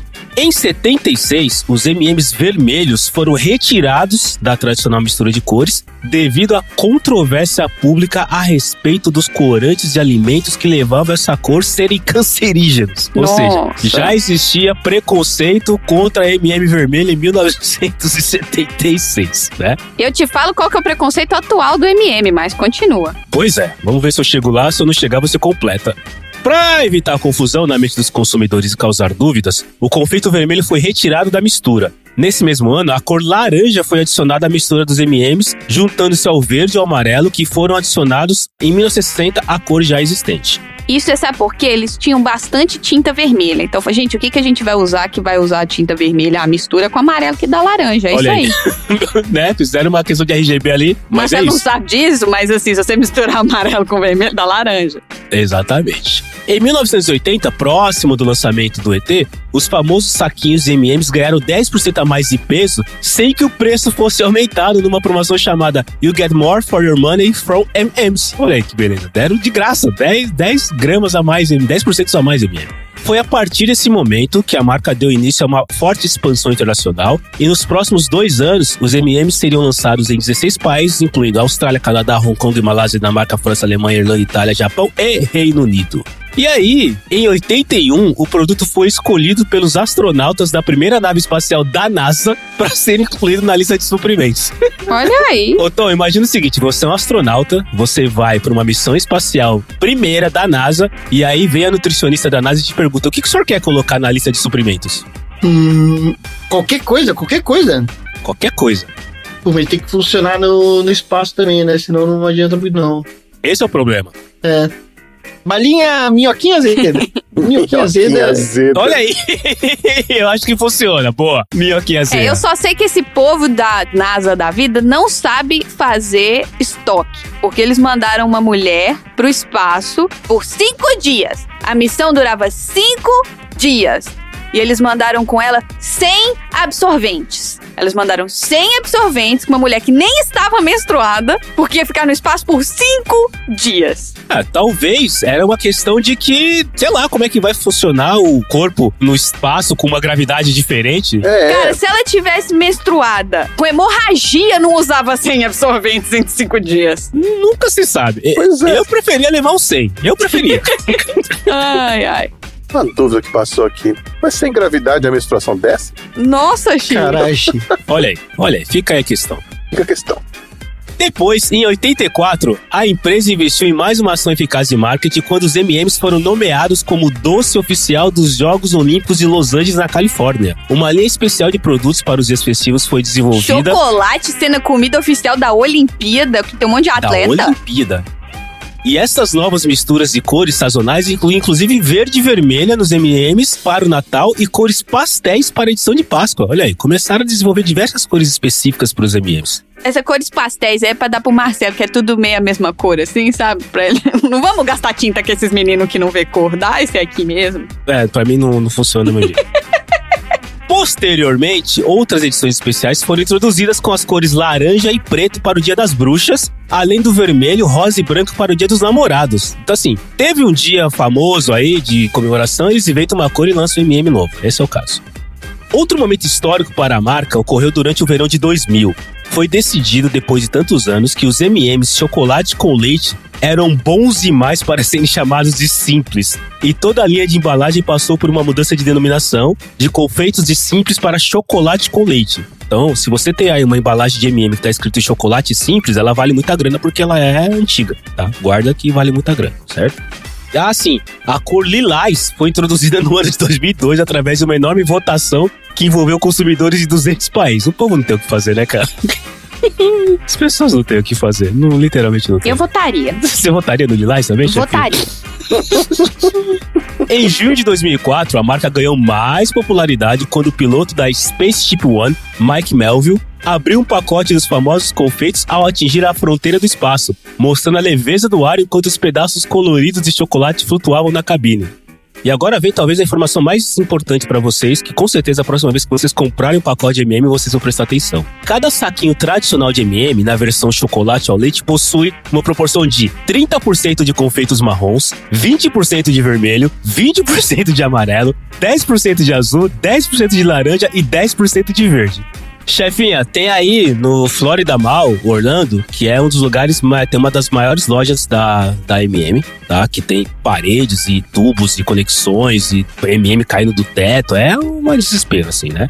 E aí, eu vou chegar então aqui no meu ponto que liga com a minha pergunta, a questão do MM e a banda Van Halen. O sei que já conhece a história. Tom, você conhece essa história dos MMs e a banda Van Halen? Era as condições do camarim? Muito bem. O Van Halen sempre foi extremamente detalhista e, de uma certa maneira, chato nas exigências para o camarim. Sempre que eles faziam um show, eles apresentavam um documento de mais de 50 páginas para o produtor e lá detalhavam linha a linha, item a item, como eles queriam que tudo fosse feito, desenvolvido e construído para que o show fosse um sucesso. E normalmente nessa lista tinha lá Danones, lubrificante KY grande, sei lá pra quê, batata frita e um jarro com MM sem nenhum MM com a cor marrom. E aí as pessoas sempre se perguntavam por que, que esses caras são chatos a esse ponto. Até que um dia o nosso querido David Lee Roth, que era o, vocalista do Van Halen, contou o porquê. Ele disse que teve uma vez que ele chegou num show, 30 de março de 1980, na University of Southern, Colorado, e ele encontrou em cima da mesa um pote de M&M's e ele identificou que existiam M&M's marrom lá dentro. Ele levantou na altura dos olhos e num drama cinematográfico perguntou: "O que que é isso na minha frente?" Jogou tudo no chão, quebrou o camarim inteiro e deu um preço de 12 mil dólares. Mas na verdade, depois eles contaram qual que era o detalhe da questão toda.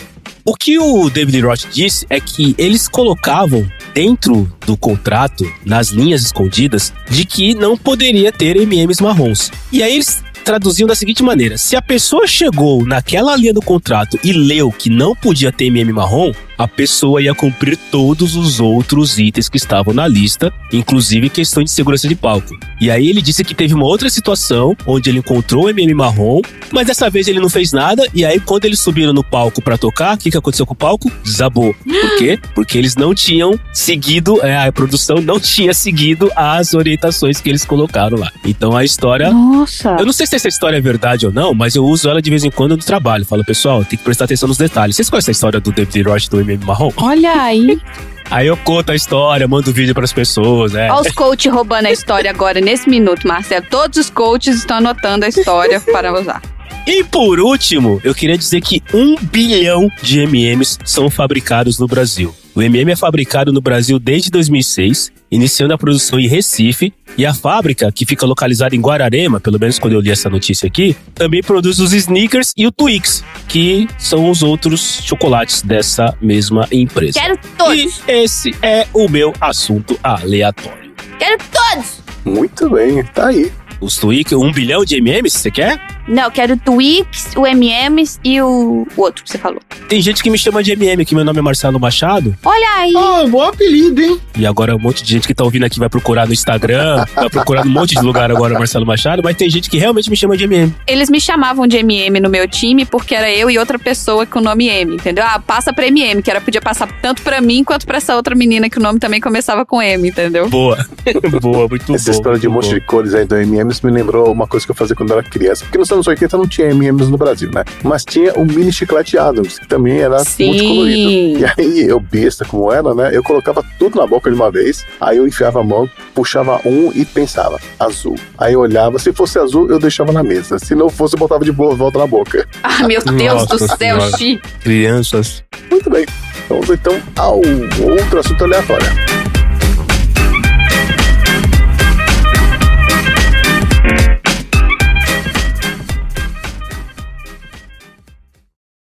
Telefone. Telefone? Ele falou telefone? Falou telefone. Será que você não entende a nossa língua? Ele disse telefone. Minha casa. Tá certo. Lá é a casa do ET.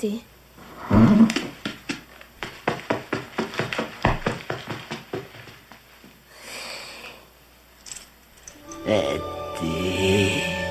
Minha casa, telefone.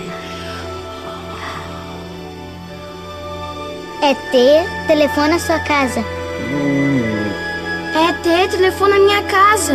É ter telefone na minha casa. Ele quer ligar pra alguém.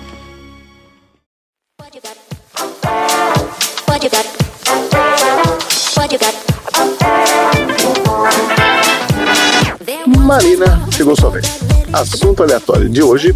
É isso aí, aleatórios e não aleatórios. Se você não é aleatório, inclusive, bota o filme no balde, que você pode virar um aleatório. Nós assistimos o filme ET, o extraterrestre. E o ET, vamos combinar, ele é um dos ETs mais famosos. Não tem quem não saiba quem é um ET, pelo menos até agora. Daqui uns 20 anos a gente revê esse conceito, né? Mas além do ET, quem são os outros ETs que também são famosos e que também são conhecidos no mainstream, nos filmes, na TV, no cinema, etc. Eu queria trazer aqui alguns dos ETs mais famosos do mundo, de todo o universo. Eu não vou falar sobre o ET do filme, que acho que quem assistiu o filme já sabe quem é o ET, já sabe como é que ele é, de onde que ele vem, pra onde que ele vai, etc, etc. Não vou trazer a descrição dele aqui, mas a gente vai voltar no conceito dele depois. Eu quero falar sobre o Alf, o É Teimoso. O Alf é muito bom. Começando aí pelo Alf em homenagem ao Marcelo. O Alf, na verdade, ele é um alienígena que o apelido dele é Alf, que Alf vem de Alien Life Form. Eu não sei se você sabia disso, Marcelo. Eu não sabia não, isso é novo. Caralho! Explodiu minha cabeça agora. Porque o nome do ET é Gordon Shumway. Nunca eu ia saber disso. Nunca. E não é o ET, é o Alf. O nome do Alf é Gordon Shumway. Nunca. Nunca. Ele nasceu no dia 28 de outubro de 1756, no leste do planeta Melmac. Meu maco. Esse planeta se localiza a 6 parsecs adiante da constelação Hidra Centauro e tem um céu verde, grama azul e sol roxo, mas pro Marcelo não faz diferença. Nenhuma, é tudo a mesma cor. O corpo do Alf ele é coberto por pelos marrons, tem um focinho enrugado, tem sinais no rosto, ele tem sete estômagos e um coração localizado na cabeça. Olha! Ele gosta de arrotar, comer gatos, tinha um amigo chamado Malhar Naik, frequentou a escola por 122 anos e foi capitão do time de Bula Baseball. Que se joga com frutos do mar no lugar da bola. Ele tem um super apetite, ele come tudo que vê pela frente, adora criar problemas, é super sarcástico, desastrado e bastante cínico. E ele sempre se coloca em risco de ser descoberto quando ele faz as suas brincadeiras. Entretanto, quando as coisas vão longe demais, ele sempre se esforça para corrigir os seus erros, né? E como a série era uma série infantil, sempre tinha bons resultados. Agora, um outro ET famoso é o Xenomorfo que a gente já falou dele aqui no filme do Alien. O xenomorfo XX-121, mais conhecido como Alien, é uma espécie endoparasitoide baseada em colmeia extraterrestre com um ciclo de vida em vários estágios. Possivelmente originário do planeta Xenomorfo Prime, porque né, ninguém foi lá para ver onde que é. Uma das espécies mais exóticas e mais mortíferas conhecidas, essa criatura requer um organismo hospedeiro para se reproduzir. Nós sabemos disso, né? Nós assistimos o Alien. Ou seja, quando você tem um xenomorfo que é implantado num ser humano, ele tem geralmente cerca de 7 a 9 pés, que vai de 2 metros e 13 a 2 metros e 74 de altura, e que vai de 181 a 272 quilos. Nossa. Ele tem uma cauda longa e musculosa, uma cabeça grande e curva, e a rainha dessa espécie é geralmente duas vezes maior. Embora as rainhas tenham demonstrado crescer mais do que isso, passando até 30 metros de altura, mas né, se diz que a rainha tem o dobro do tamanho do alien normal. Ele possui velocidade, inteligência e forças superiores em comparação ao resto da prole, a rainha. A forma física do xenomorfo pode variar amplamente, depende do estágio de vida, de onde que tá a colmeia, qual que é a casta dele e qual é a idade dele. Além do xenomorfo, quem mais que a gente tem? O predador. Todo mundo conhece o predador. Sim. O predador, ou também o Yautja, ele é um alienígena que cultua a caça, uma raça que cultua a caça, baseando toda a dinâmica social da espécie ao redor dela. Ela tem um rígido código de honra. Eles vagam pelo espaço à procura de oponentes. Quanto mais bem sucedido for um predador em suas caçadas, maior será sua posição na hierarquia da raça. E uma falha na caça significa a morte. A armadura e os equipamentos são feitos de Sherbinium, que é um mineral resistente ao ácido dos xenomorfos. Os Yautias também são capazes de saltar 7 metros e meio acima do solo e cair em pé em quedas com até 250 metros de altura. Em altura do, do bicho, né, do moço lá, ele tem entre 2,1 metros e 2,4 metros e o peso vai entre 140 a 160 quilos. E a expectativa de vida dele é de mil anos. Mil? Mil. Nossa. Ele tem quatro mandíbulas articuladas que revestem a boca.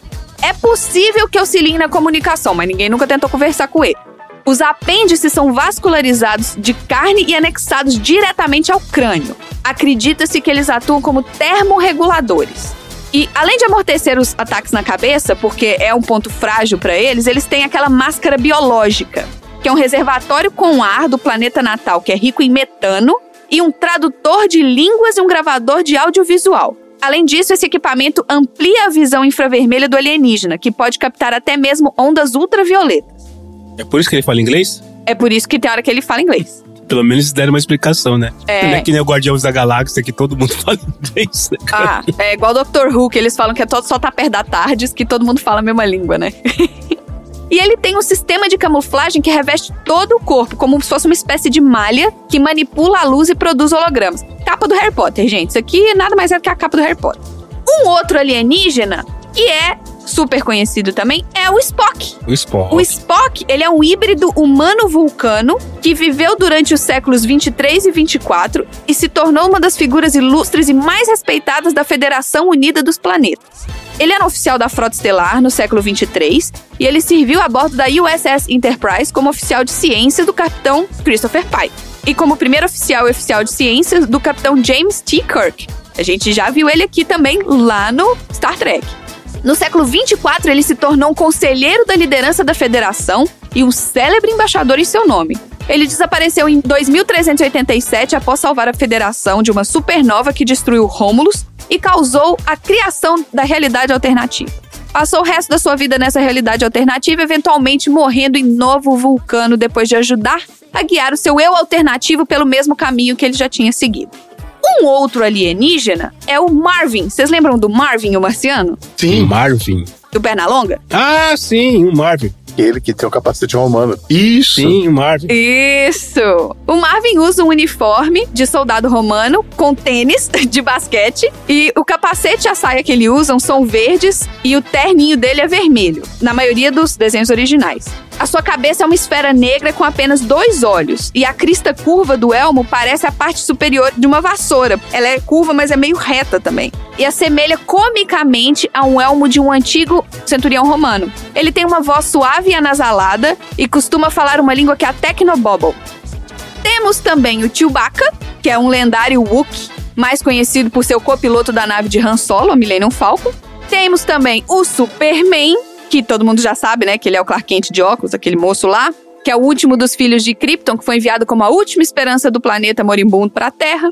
Temos o lindinho do Stitch. O Stitch é um alienígena. O Stitch, o nome dele era o Experiência 626, que foi criada pelo Dr. Jumba Jukiba para causar e criar o caos ao redor da galáxia. Ele é um alienígena baixinho, azul e parece com um koala. Essa é a descrição da internet. eu não sei se vocês lembram. Esse aqui, o Xi deve lembrar, mas assim, eu tô forçando a memória. Opa. Vocês lembram do Grande Gazu? Grande Gazu. Não me é familiar, não. Grande Gazu era do Super-Homem? Não. Não, era. Aquele era outro. Grande Gazu era um baixinho. Ó, o Grande Gazu, ele é um minúsculo alienígena verde É. flutuante que foi exilado para a Terra do seu planeta natal Zetox, como punição por ter inventado uma máquina do juízo final, que era uma arma de imenso poder destrutivo. A sua invenção era um botão que, se pressionado, destruiria o universo em um explosivo Zen. E, embora ele insista que fez por capricho, citando ele aqui, eu queria ser o primeiro do meu esquadrão a ter um, mas não tinha a intenção de usar, ele foi descoberto pelo Fred Flintstone e pelo Barney Rubble. Nossa. Quando seu disco voador caiu lá nos Flintstones. Nossa senhora. Ah, era um bonequinho cabeçudo. Isso! Eu tinha um bonequinho parecido. Não, não, não era, era de outra coisa. Era uma loja, uma fábrica de imóveis. É o brasileiro. Era o brasileiro. Era o brasilino. Era parecido. Não é formiga atômica também, não. Além desses, a gente tem também o Baby Yoda, tem o Groot, tem os Navi do Avatar, tem o Roger do American Dad, tem aqueles marcianos horrorosos do Marte Ataca, tem os Dr. Zoidberg e mais um monte de outros personagens, né, lá do Futurama. Tem o Doctor Who, que é um alienígena. Tem o brasileiríssimo Etevaldo e o brasileiríssimo ET de Varginha. Nós temos os nossos ETs também. É, isso aí. Agora que eu mencionei todos esses ETs, eu queria que a gente fizesse aqui uma rinha de ETs! Olha aí.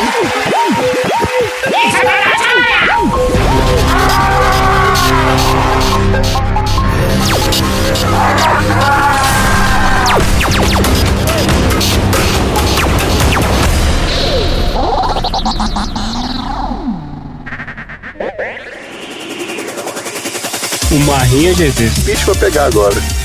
A rinha vai ser o seguinte: Marcelo, Hum. eu vou mandar pra você uma lista com metade desses ETs que eu mencionei. Uhum. Tom, eu vou mandar pra você a outra metade. Tá bom.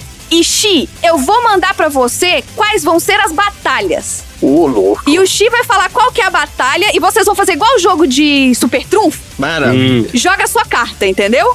Tá bom, tô pronto. Bora.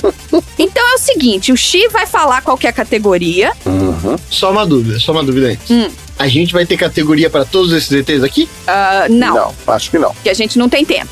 Tá bom. Só pra saber, pra, porque eu tenho, tenho que saber usar o seu Pokémon aqui. Isso, você tem que escolher bem. Você tem que saber escolher bem a sua carta. Isso, seus recursos. É. Então vai funcionar assim: o Xi vai dar a categoria, e aí cada um vai jogar o seu super trunfo, o seu ET, e vai falar o porquê que o seu ET ganha naquela categoria. Tá bom. E aí eu vou ver quem me convence. Quero ver quem vai me convencer de que o próprio ET vai ganhar. E pra gente ser justo, cada hora um vai jogar primeiro o seu ET, entendeu? Então uma hora o Tom joga primeiro o ET dele, na outra hora o Marcelo joga primeiro o ET dele. É, vamos ver o que vai dar isso aqui. Vai lá, Xi, primeira categoria. Vou contar-vos uma história que não me sai da memória. Foi para mim uma vitória nesta era espacial. Outro dia estremeci quando abri a porta e vi um grandíssimo ovni pousado no meu quintal. Primeira batalha: duelo de dancinhas no TikTok. Começando com o cello. Ah, Chewbacca. Alguém consegue enxergar alguma coisa mais fofa do que o Chewbacca com aqueles pelos todos esvoaçantes, ondulados, fazendo a dancinha do TikTok? Não tem nada mais fofo que o Chewbacca fazendo uma dança do TikTok, cara. Olha aí. Tudo bem. E aí, Tom, quem que você tenta cobrir com o Chewbacca do, do Marcelo? Eu tenho o Baby Yoda. aí acho que- É bem, é boa, é boa, é boa. É, não, não posso falar nada, não posso influenciar a, a juíza. Eu tenho o Baby Yoda fazendo dancinha, porque tem até um 3Dzinho dele que ele fica balançando os bracinhos assim. Marcelo, você quer uma réplica? Ah, Mas virou a eleição? Não, sem eleição. É uma chance É uma chance só? seu. É, só uma chance. Então tá. Eu voto, então, meu voto, eu voto no Baby Yoda. É, se fosse a categoria fofo, tudo bem, porque Baby Yoda não se mexe, mas tudo bem, segue o jogo. Próxima categoria. Próxima categoria. Só que, ó, usou, não pode usar mais, tá? Só pra falar. Tá bom. Corta, não pode usar mais o mesmo. Então vamos lá. Espero que si nos invaden los extraterrestres sean peor que tú y que yo.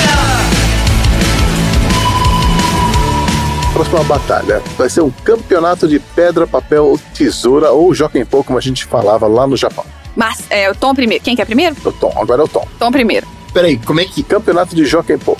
Aí eu tenho que escolher um pra Você saber. tem que escolher um, que vai ganhar o campeonato. Isso. Quem Tá ganharia? Eu escolho o Dr. Who porque ele é invencível.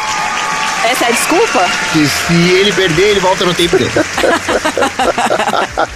É, o amor. Aí sim. Vai, Marcelo.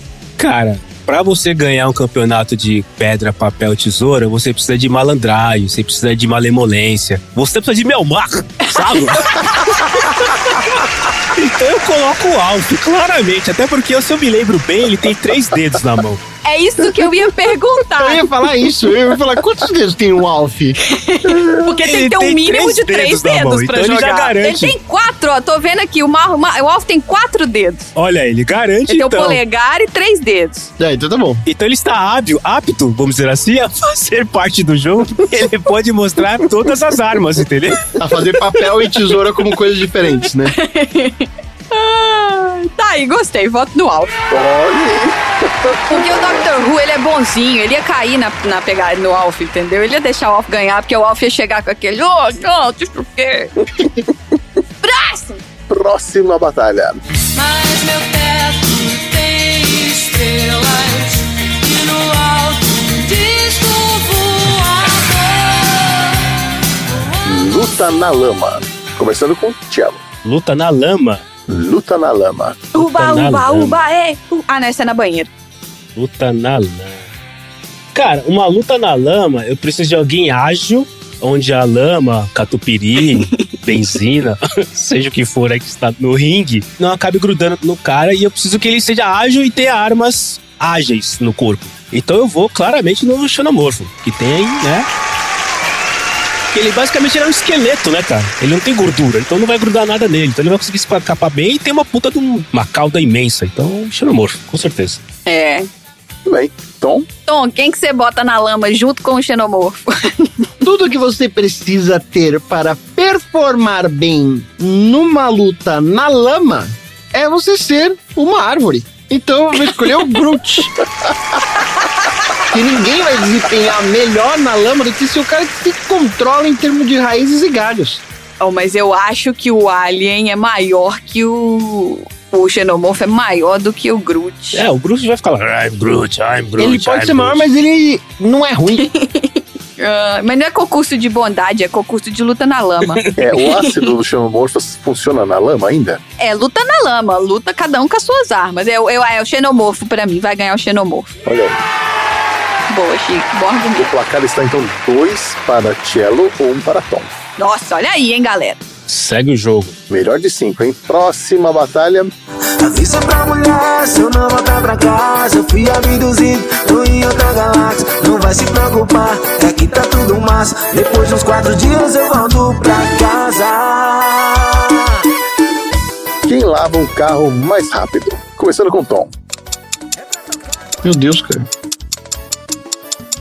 O Tom tá pensando muito. Eu tô né? olhando minhas cartas. Sabe quando você tá com as suas cartas na mão assim? Eu tô olhando as cartas dele falei, e aí? Que caralho? Ele vai lavar o carro com essa porra? Ele tá pensando se blefa ou não. Porra, mano. Compra a carta, ô Tom. É, quer comprar a carta, Tom? Peraí, peraí, peraí. Cuidado pra não comprar o mais quatro. É... Deixa eu só ter certeza se esse aqui é que eu imagino que é. Deixa eu chamar ele no Google Imagens aqui pra ver se é o cara que eu tô pensando que é. Então eu vou escolher o Roger. Roger? É, do American Dad. Ah, o Roger do American Dad. Roger do American Dad, isso aí. Por quê? Você quer dar um argumento? Porque ele consegue fazer qualquer coisa. Tá bom. Beleza. E ele tá acostumado com a vida humana, né? Então lavar carro é uma coisa humana. Vai lá então, Tiago. Tá bom. Talvez eu esteja gastando a minha melhor carta, mas eu vou diretamente no que o Tom falou. Ele está acostumado com a vida humana e ele faz isso rápido. É o Superman, né, cara? Ah, pode crer. O Superman consegue lavar o carro. Então, talvez eu esteja gastando a minha Secar, carta muito antes da hora. Ele lava, seca, encera, faz tudo em questão de segundos e ninguém nem percebe. Ele lava, ele lava como? Como que ele lava? É. Com super velocidade. Hum. Ele lava com super velocidade, ele seca com super sopro e ainda dá uma polidinha assim, só com uma piscadinha de olho assim de cílio, sabe? Dá aquela polidinha. Não, não, ele, ele, ele dá uma polida com o cabelo e o pega rapaz, manja? o pega rapaz. O, o aquele cabelinho pega rapaz que ele tem no meio da testa. Ele pega o paninho e faz tchu, tchu, tchu, tchu, tchu, tchu, rapidinho, assim. É... Apelou. Ó, então é o seguinte, Tom, se você ganhar o próximo, vai mais uma. Se você perder o próximo, perdeu. Tá bom. Vamos lá, Xi. Próximo. Vamos lá então. Próxima Mas quem ganhou essa? Fui eu? Foi, Superman, não tem jeito. Você apelou, pô. É, apelou, perdeu, Marcelo. Ah. É aquela carta do super trunfo que vale tudo, né, cara? Que é maior em tudo, né? É. Tá bom. Vamos lá, próxima batalha.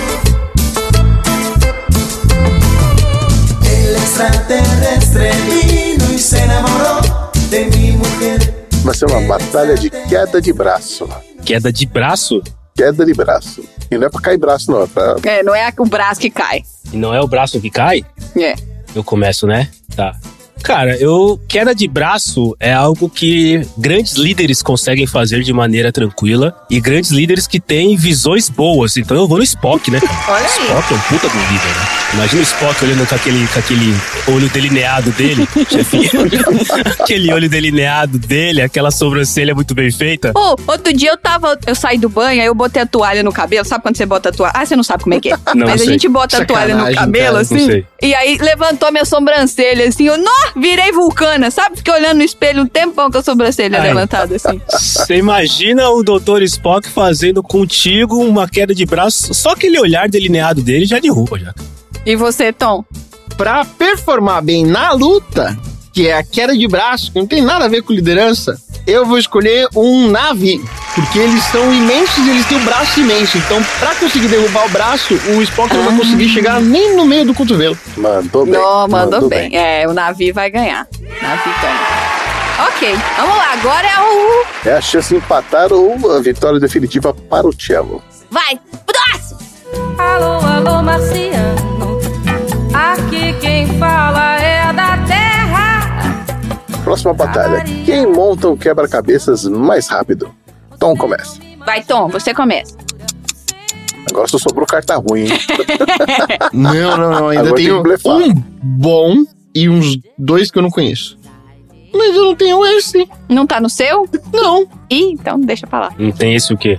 Nada não. Vai, segue. Olha lá, olha lá, olha lá. A Marina tá tentando ajudar. Denúncia! Eu tava mesmo, mas. Eu vou escolher o. Etevaldo. Quem é Etevaldo? Ah, o Etevaldo. Etevaldo. O Etevaldo do Castelo Ratimbum. Castelo Ratimbum. Etevaldo do Castelo Ratimbum. É. Tá. Que e tinha um qual é o- dentuço, E assim. qual é o, é o, é o- o seu argumento? Que eles têm os dedos compridos. E aí ele consegue fazer rápido. O quê? Montar o quebra-cabeça com os dentes? Não, os dedos que Não, ele falou. dedos. Eu que falei dentes. Não, mas o Tom falou que ele tem os, de- os dentes, os dentes compridos. Você acredita que tem um deputado chamado Etevaldo? Ah, mentira. Claro que tem. Claro que tem. Não tinha, ele faleceu já. E você, Marcelo? O Tom falou que o Etevaldo monta, que é aquele que tem os dentes compridos, realmente. Eu ainda não enxerguei onde é que isso pode ajudar na montagem do quebra-cabeça. Também não, entendi. Não, ele falou os dedos. Eu Tá. que falei os dentes. Mas sem dúvida nenhuma, montar o quebra-cabeça precisa de perspicácia. E se tem alguém aqui nas minhas cartas que tem perspicácia, é o Marvin DeMartin, porque ele trata com perna longa, né, cara? Então, assim, pra tratar com perna longa não é qualquer um. Tem que saber, tem que ser inteligente. E é importante saber dizer também que ele tem. Quantos dedos ele tem na mão? Um, dois, três, quatro. Ele tem quatro dedos na mão, tem olhos grandes. E eu acho que olhos grandes são mais importantes do que dentes grandes pra montar quebra-cabeças. Ah, mas eu acho que o Etevaldo ganha porque o Etevaldo tem mais dedos. Você falou que ele tem quatro dedos, o Etevaldo tem cinco. Muito bem. Você sabe que não é isso que define, né? A montagem de um quebra-cabeça, né? Vamos lá! Agora é o mata-mata com carta merda. Vai, Xi! Última categoria. Tá bom, então. Eu vou criar uma categoria aqui agora, então. Vai! Tudo bem, eu vou mostrar pra você como se dança pra valer. Não é bundinha nem garrafa, é a dança do ET. A última batalha, então, hein? Host do Sessão Aleatória. Ih, olha aí. Primeiro tom. O quê? Host do Sessão Aleatória. Primeiro o Cello. Melhor host do Sessão Aleatória? Isso. É, melhor alienígena para ser o host do Sessão Aleatória. O host do Sessão Aleatória. Eu tenho. Guardei bem esse. Olha, ó. Host do Sessão Aleatória. Preciso pensar aqui. Eu vou escolher o ET de Varginha porque ele é mineiro. Olha aí. Marcelo, você quer tentar? Ah, eu, eu vi que rolou um bairrismo forte aí na questão, mas eu sou, eu tenho que, eu tenho que pelo menos, né, escolher algum, mesmo que seja pra perder, eu tenho que escolher algum, certo? Tá aí. Cai lutando, cai lutando. Então, eu escolho o ET. Porque se tem alguém que segue padrões, é o ET. As pessoas falam home, ele home. As pessoas falam fone, ele fone. As pessoas falam ET, fone, ele segue padrão. Segue a pauta. É só ter um pontinho. Ele vai atrás. Vai ser o host bem chato, né? Mas é pra seguir o padrão. Se a gente quer um bom host, teoricamente aqui no sessão aleatório, o bom host é aquele que segue o padrão, não é aquele que pedegiza. Então eu acho que o ET é muito bom. Aleatória. aquela voz de pastilha, cadê minha pastilha? Bem-vindo ao Sessão Aleatória, o podcast.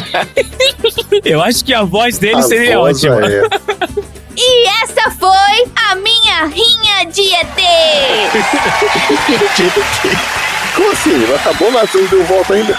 Tom já tinha ganho antes do Marcelo falar o dele, assim. Eu só deixei o Marcelo falar pra ele cair lutando, igual você falou. É, exatamente. Mas eu queria só falar que existem alguns ETs que não foram citados pela chefinha, que pra quem assistiu aquele filme Man in Black, né, Homens de Preto, tem uma cena que o Will Smith e o Tommy Lee Jones, eles param na frente da tela, e aí o Tommy Lee Jones fala, esses aqui são todos ETs. E aí o Will Smith fala, ah, bem que eu desconfiei. E aí tá, a tela tá aqui, o Stallone, tá o Michael Jackson, tá o, aquele jogador de basquete, o Dennis Rodman. Essa galera dos reptilianos e tudo mais, o Dudu já falou sobre ele lá atrás, entendeu? Eu não quis trazer o Obama, É, então, o são Príncipe todos, William, essa galera já ETs foi também. mencionada, é. São todos ETs, isso aí também. E o que, que a gente aprendeu hoje?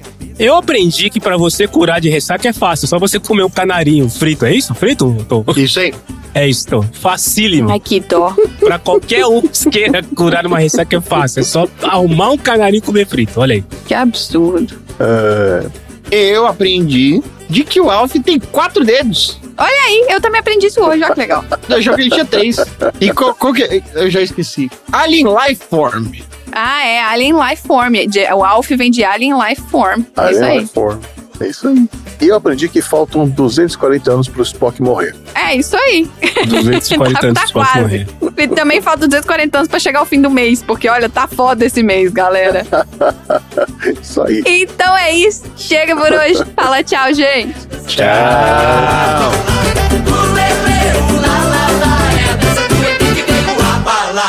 Fim da.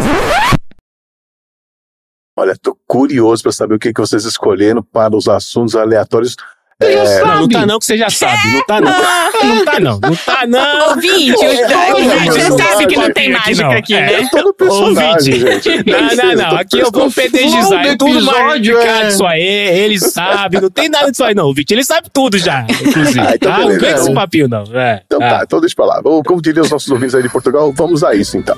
é isso aí. Senhor extraterrestre viu-se um pouco atrapalhado. Quis falar, mas disse pi. Estava mal sintonizado.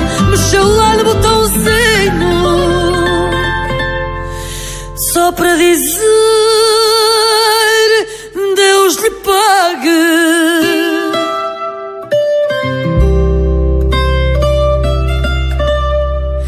Eu dei-lhe um copo de vinho e lá foi no seu caminho, que era um pouco em zigue-zague. Fim da sessão.